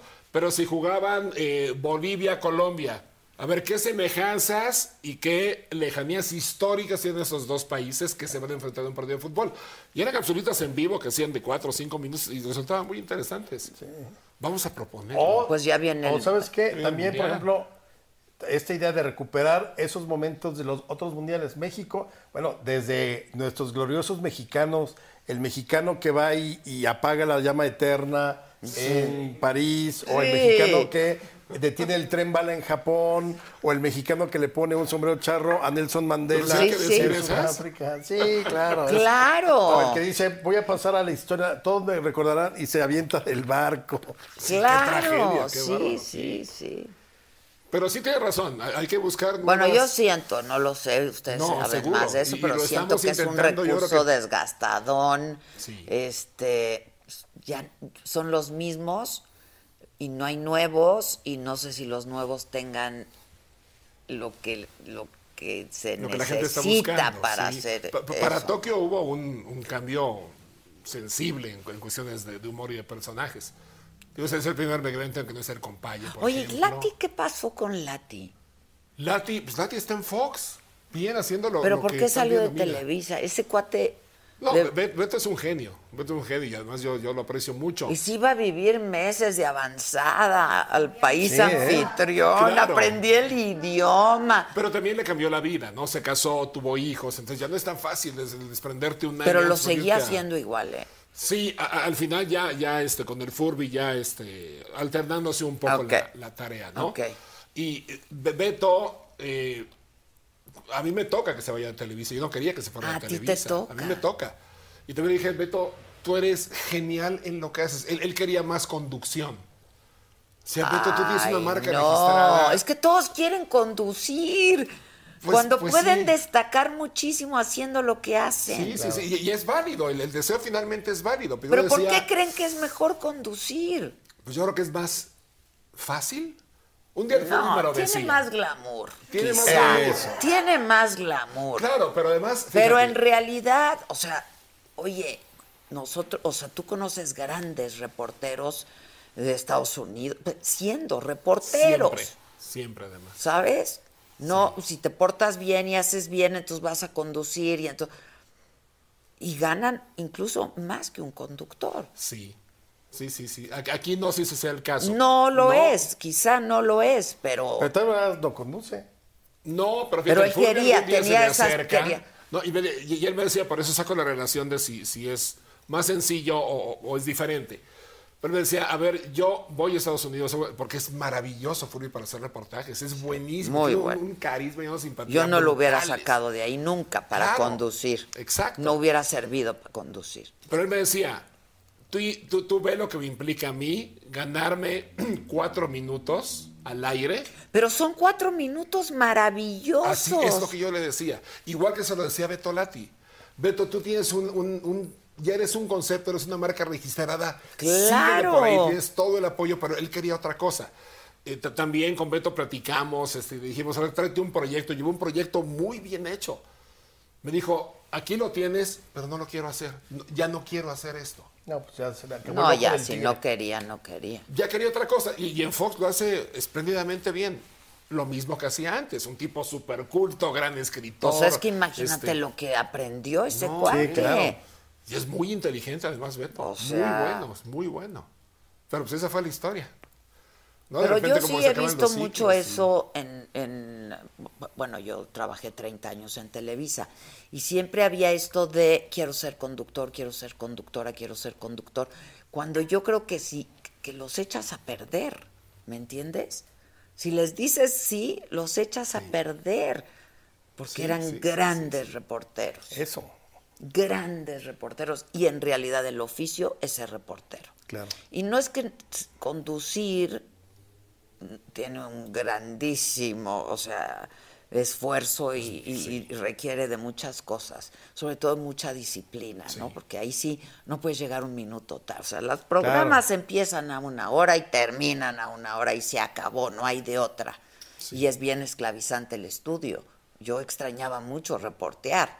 O sea, a mí me encantaba reportear y hacer entrevistas. pero yo creo que cada quien tiene un talento distinto Sí, y de una habilidad distinta. Totalmente, totalmente. Y con esos cuatro minutos llenas la hora, ¿me Sí, entiendes? sí, o sí, sea, sí. no necesitas más. No.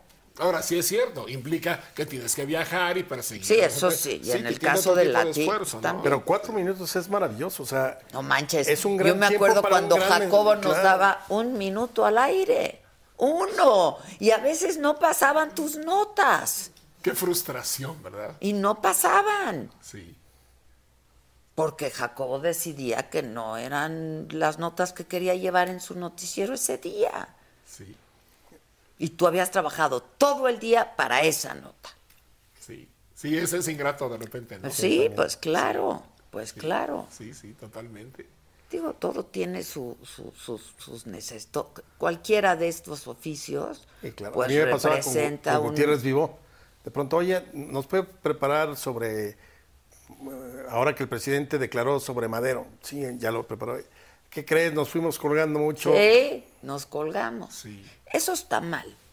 Sí. Eso está mal, ¿no? Porque yo sí creo que, o sea, te puedes ir colgando hasta que ya no te puedes ir colgando, Claro, ¿no? claro. O sea, hoy me pasó que tenía una, una entrevistada, se le citó a las 10.10, su espacio era, o sea, 10.10 para ir al aire, y llegó a las diez y media. No, y le bueno. tuvimos que decir, pues, No, pues. perdón, ¿no?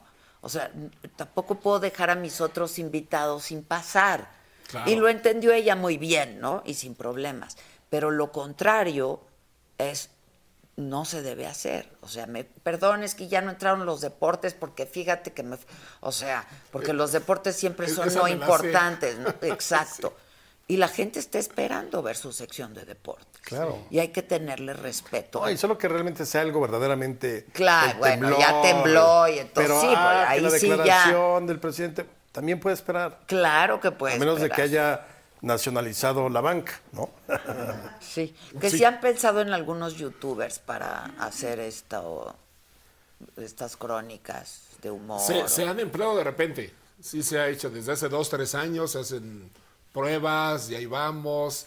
Este, de repente siento que el youtuber también se siente un poco intruso en la televisión y viceversa, ¿no? Como que el youtuber es, es, es más crítico, es más y es, este, y es incisivo. mucho más libre. Claro. Y, es eres más más libre, en tus tiempos, o sea, ¿no? Pues sí lo hemos intentado, sí lo hemos intentado, pero este... Pues hay dos cuates que viajan mucho, por ejemplo.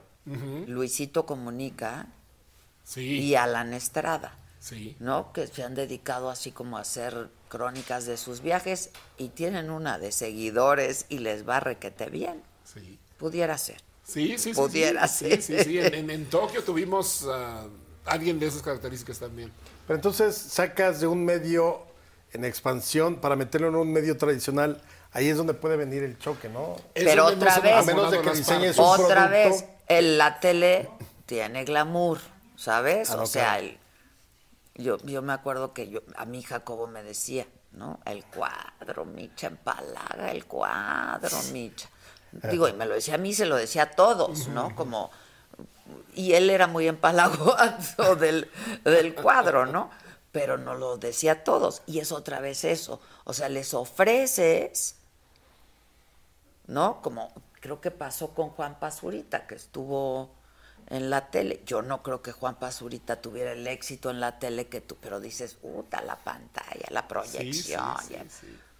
que- eso hay que, yo creo que es- hay- habría que analizarlo. Claro. Fíjate, habría que analizarlo. yo creo que a la gente no hay que sacarla de donde lo hace muy bien. Y reconocerse. ¿no? Hay reconocérselo y hay que profesionalizarla y hay que exponen- exponenciar su talento y darle todos los recursos para que sean grandes en lo que hagan. Cuando lo sacas, pues ya no es lo mismo. Sí, sí, sí, ya no es lo mismo, No, totalmente. la de verdad. acuerdo, de acuerdo, de acuerdo. Oye, ¿qué, ¿qué opinas de Luis García y Martinoli? Ah, esa es buena. Que Ah, ese es bueno. No, encontró y una Campos, gran fórmula. Campos es el gran, este, el gran cómplice de ellos, ¿no? Y su trabajo es no decir nada y hacerte reír. Jo- Jorge sabe mucho más de lo que expresa en las transmisiones. Y, y, y Cristian y Luis encontraron una fórmula maravillosa, una, una fórmula muy empática, de mucha química entre ellos dos y de construcción de 15 años.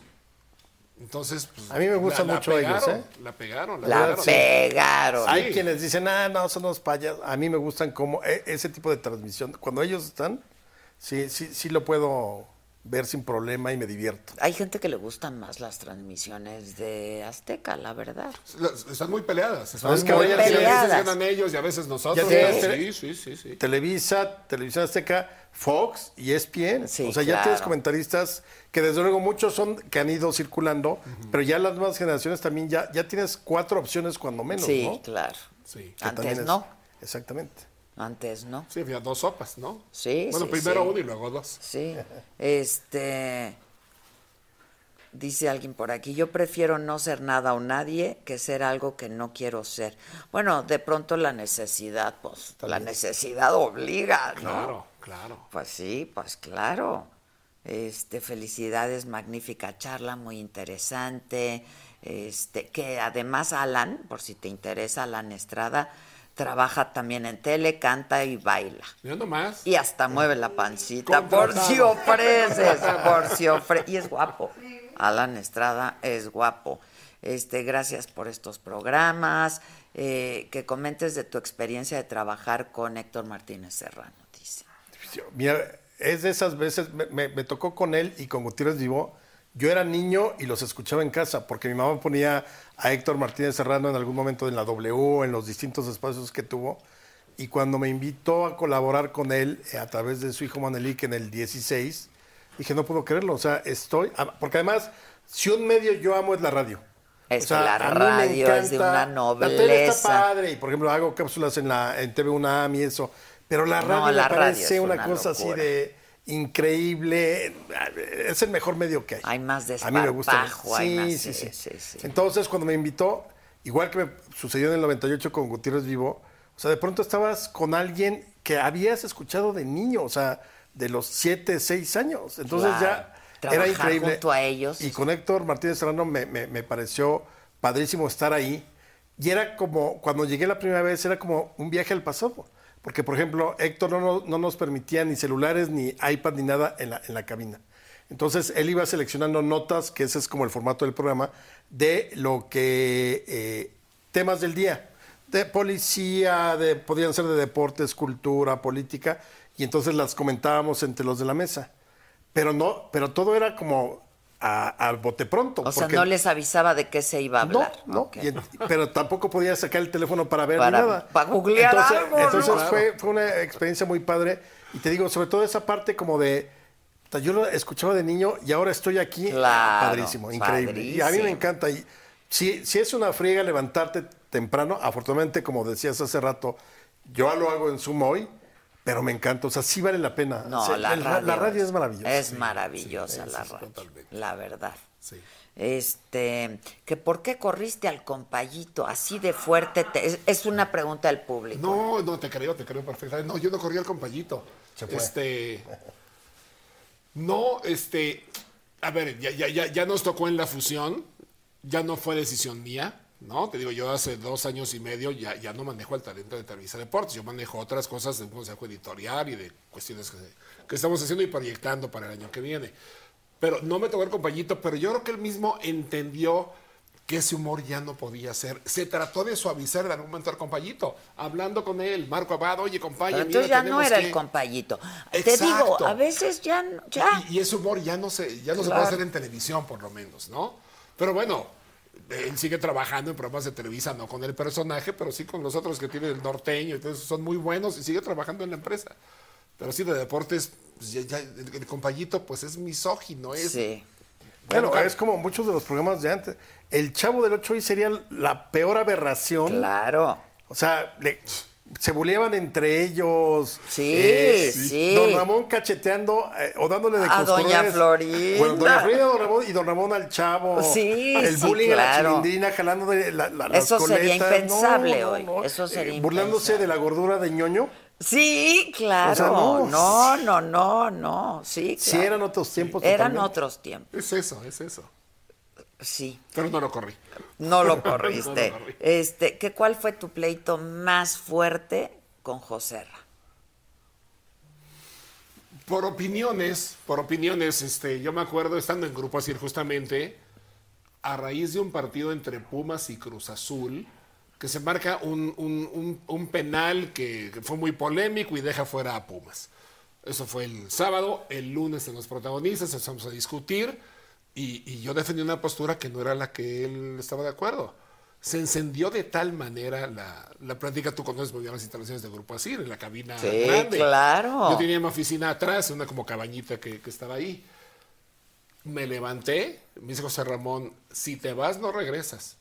Y te Pues fuiste. no regreso. Y le di el azotón de puerta y me fui a mi ofici- mi oficina. Está ¿Te buena hizo enojar esa. así a ese nivel? Pues yo creo que yo lo hice enojar a él. Bueno, sí, los dos nos Bueno, enojamos mucho. Me dice, oye, es, es un punto de vista, es Claro, una opinión. claro, chingao. Porque de repente José Ramón pues, era muy duro al aire. Y yo la verdad es que no me dejaba. Decía, Perdóname, pero no.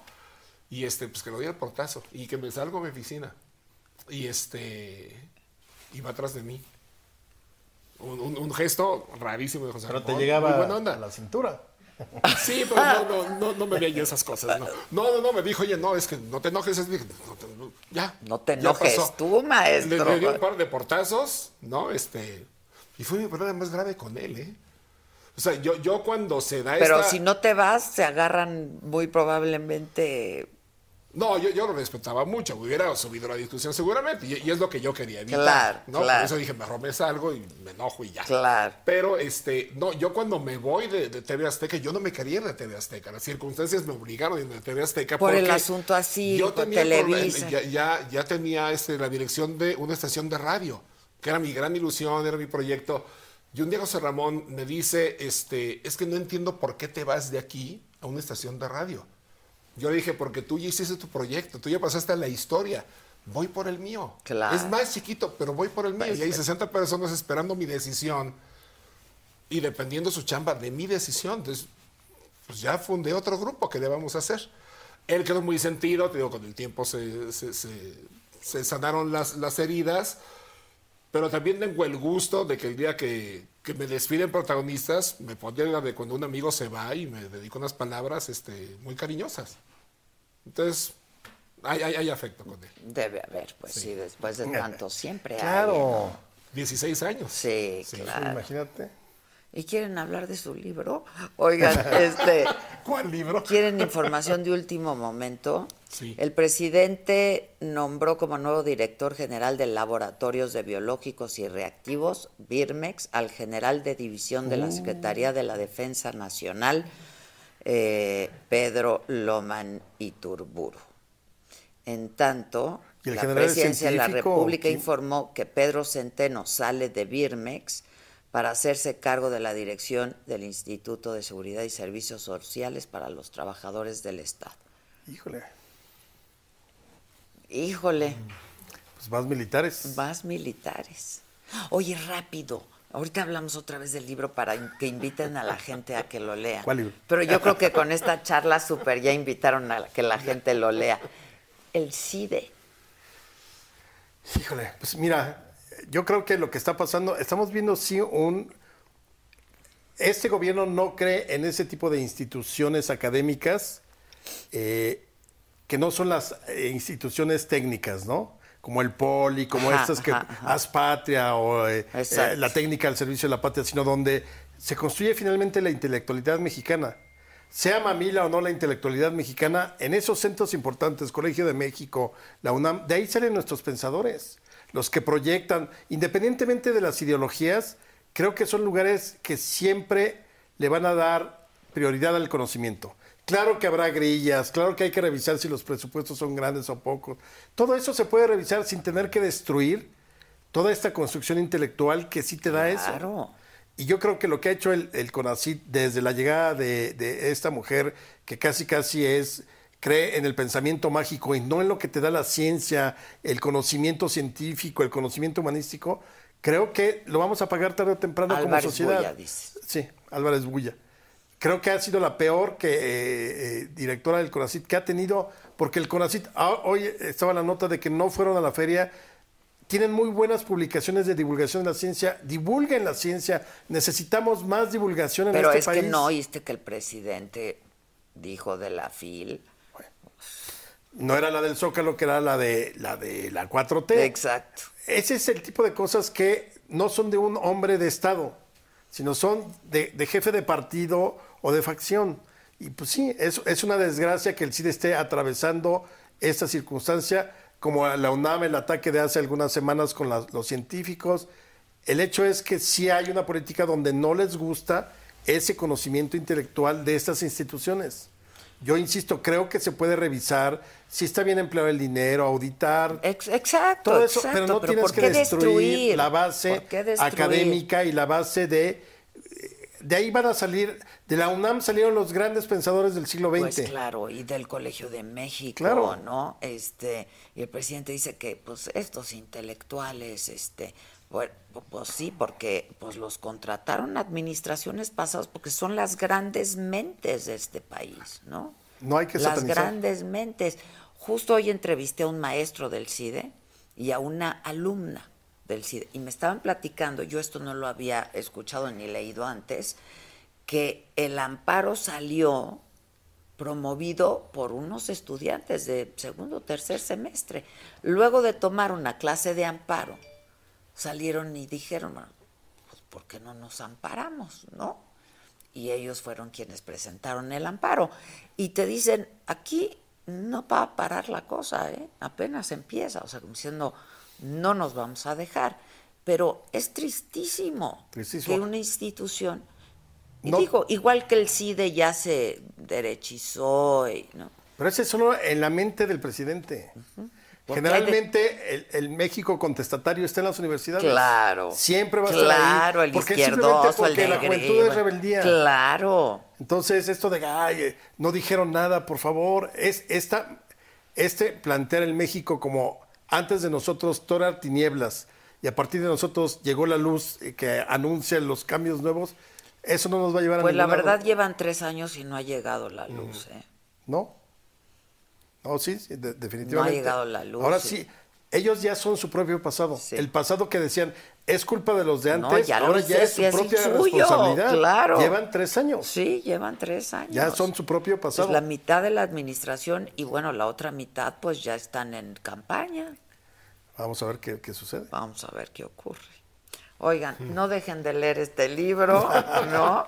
Porque ya vieron a estos conversadores y como conversan, escriben y, ¿no? Este, y es una delicia. Yo lo comencé a leer y es una delicia, es para pasar una tarde padre, ¿no? Y- Exacto. Y, y aprender de una historia de éxito y que sea inspiradora, ¿por qué no, caray, no? Claro. Historias Aunque que inspiran. Lo decimos, no vienen los 10 secretos de Checo Pérez para ser feliz. No, no, no, no, no, no, Yo la No. verdad no, no, no me hubiera dado tanta ilusión conversar horror, con ustedes horror, qué horror. porque yo soy anti todo eso, anti todo Ah, eso. yo también. A mí que me digan dónde está la fórmula para ser feliz, ¿no? Y cómo se hace, y cómo se hace.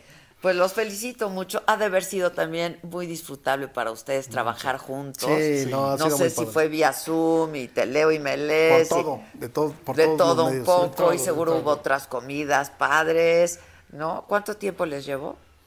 Pues fíjate que nosotros la propuesta fue en junio y entregamos eh, por el 20 de septiembre. Ah, Sí, fue nada. tres meses más o menos. Era velocidad de Fórmula 1. A velocidad de Fórmula Sí, 1. sí, sí, bueno, nunca te rindas el la trepidante carrera de Checo Pérez por Alejandro Rosas, Francisco Javier González. Son divertidos, saben de lo que hablan, lo van a disfrutar, lo van a disfrutar mucho. Ya está a la venta en todas partes. En todas las librerías de prestigio y en las de no tanto. Ta- Exacto, y en las de no tanto, ahí están, ahí están. Este, pues muchas gracias, caray, que disfruten. No, Adela, ha sido un muchas gracias. estar aquí platicando Igualmente, ojalá se repita muy pronto. Cuando todo gusto. Muchas Mil gracias, muy enriquecedor, muy disfrutable, muy todo. Gracias, Muchas gracias. muchas gracias. Gracias. Y a ustedes gracias como siempre por su atención y compañía. Los espero mañana a las 9 de la mañana en Me lo dijo Adela por el Heraldo Televisión. Hasta entonces.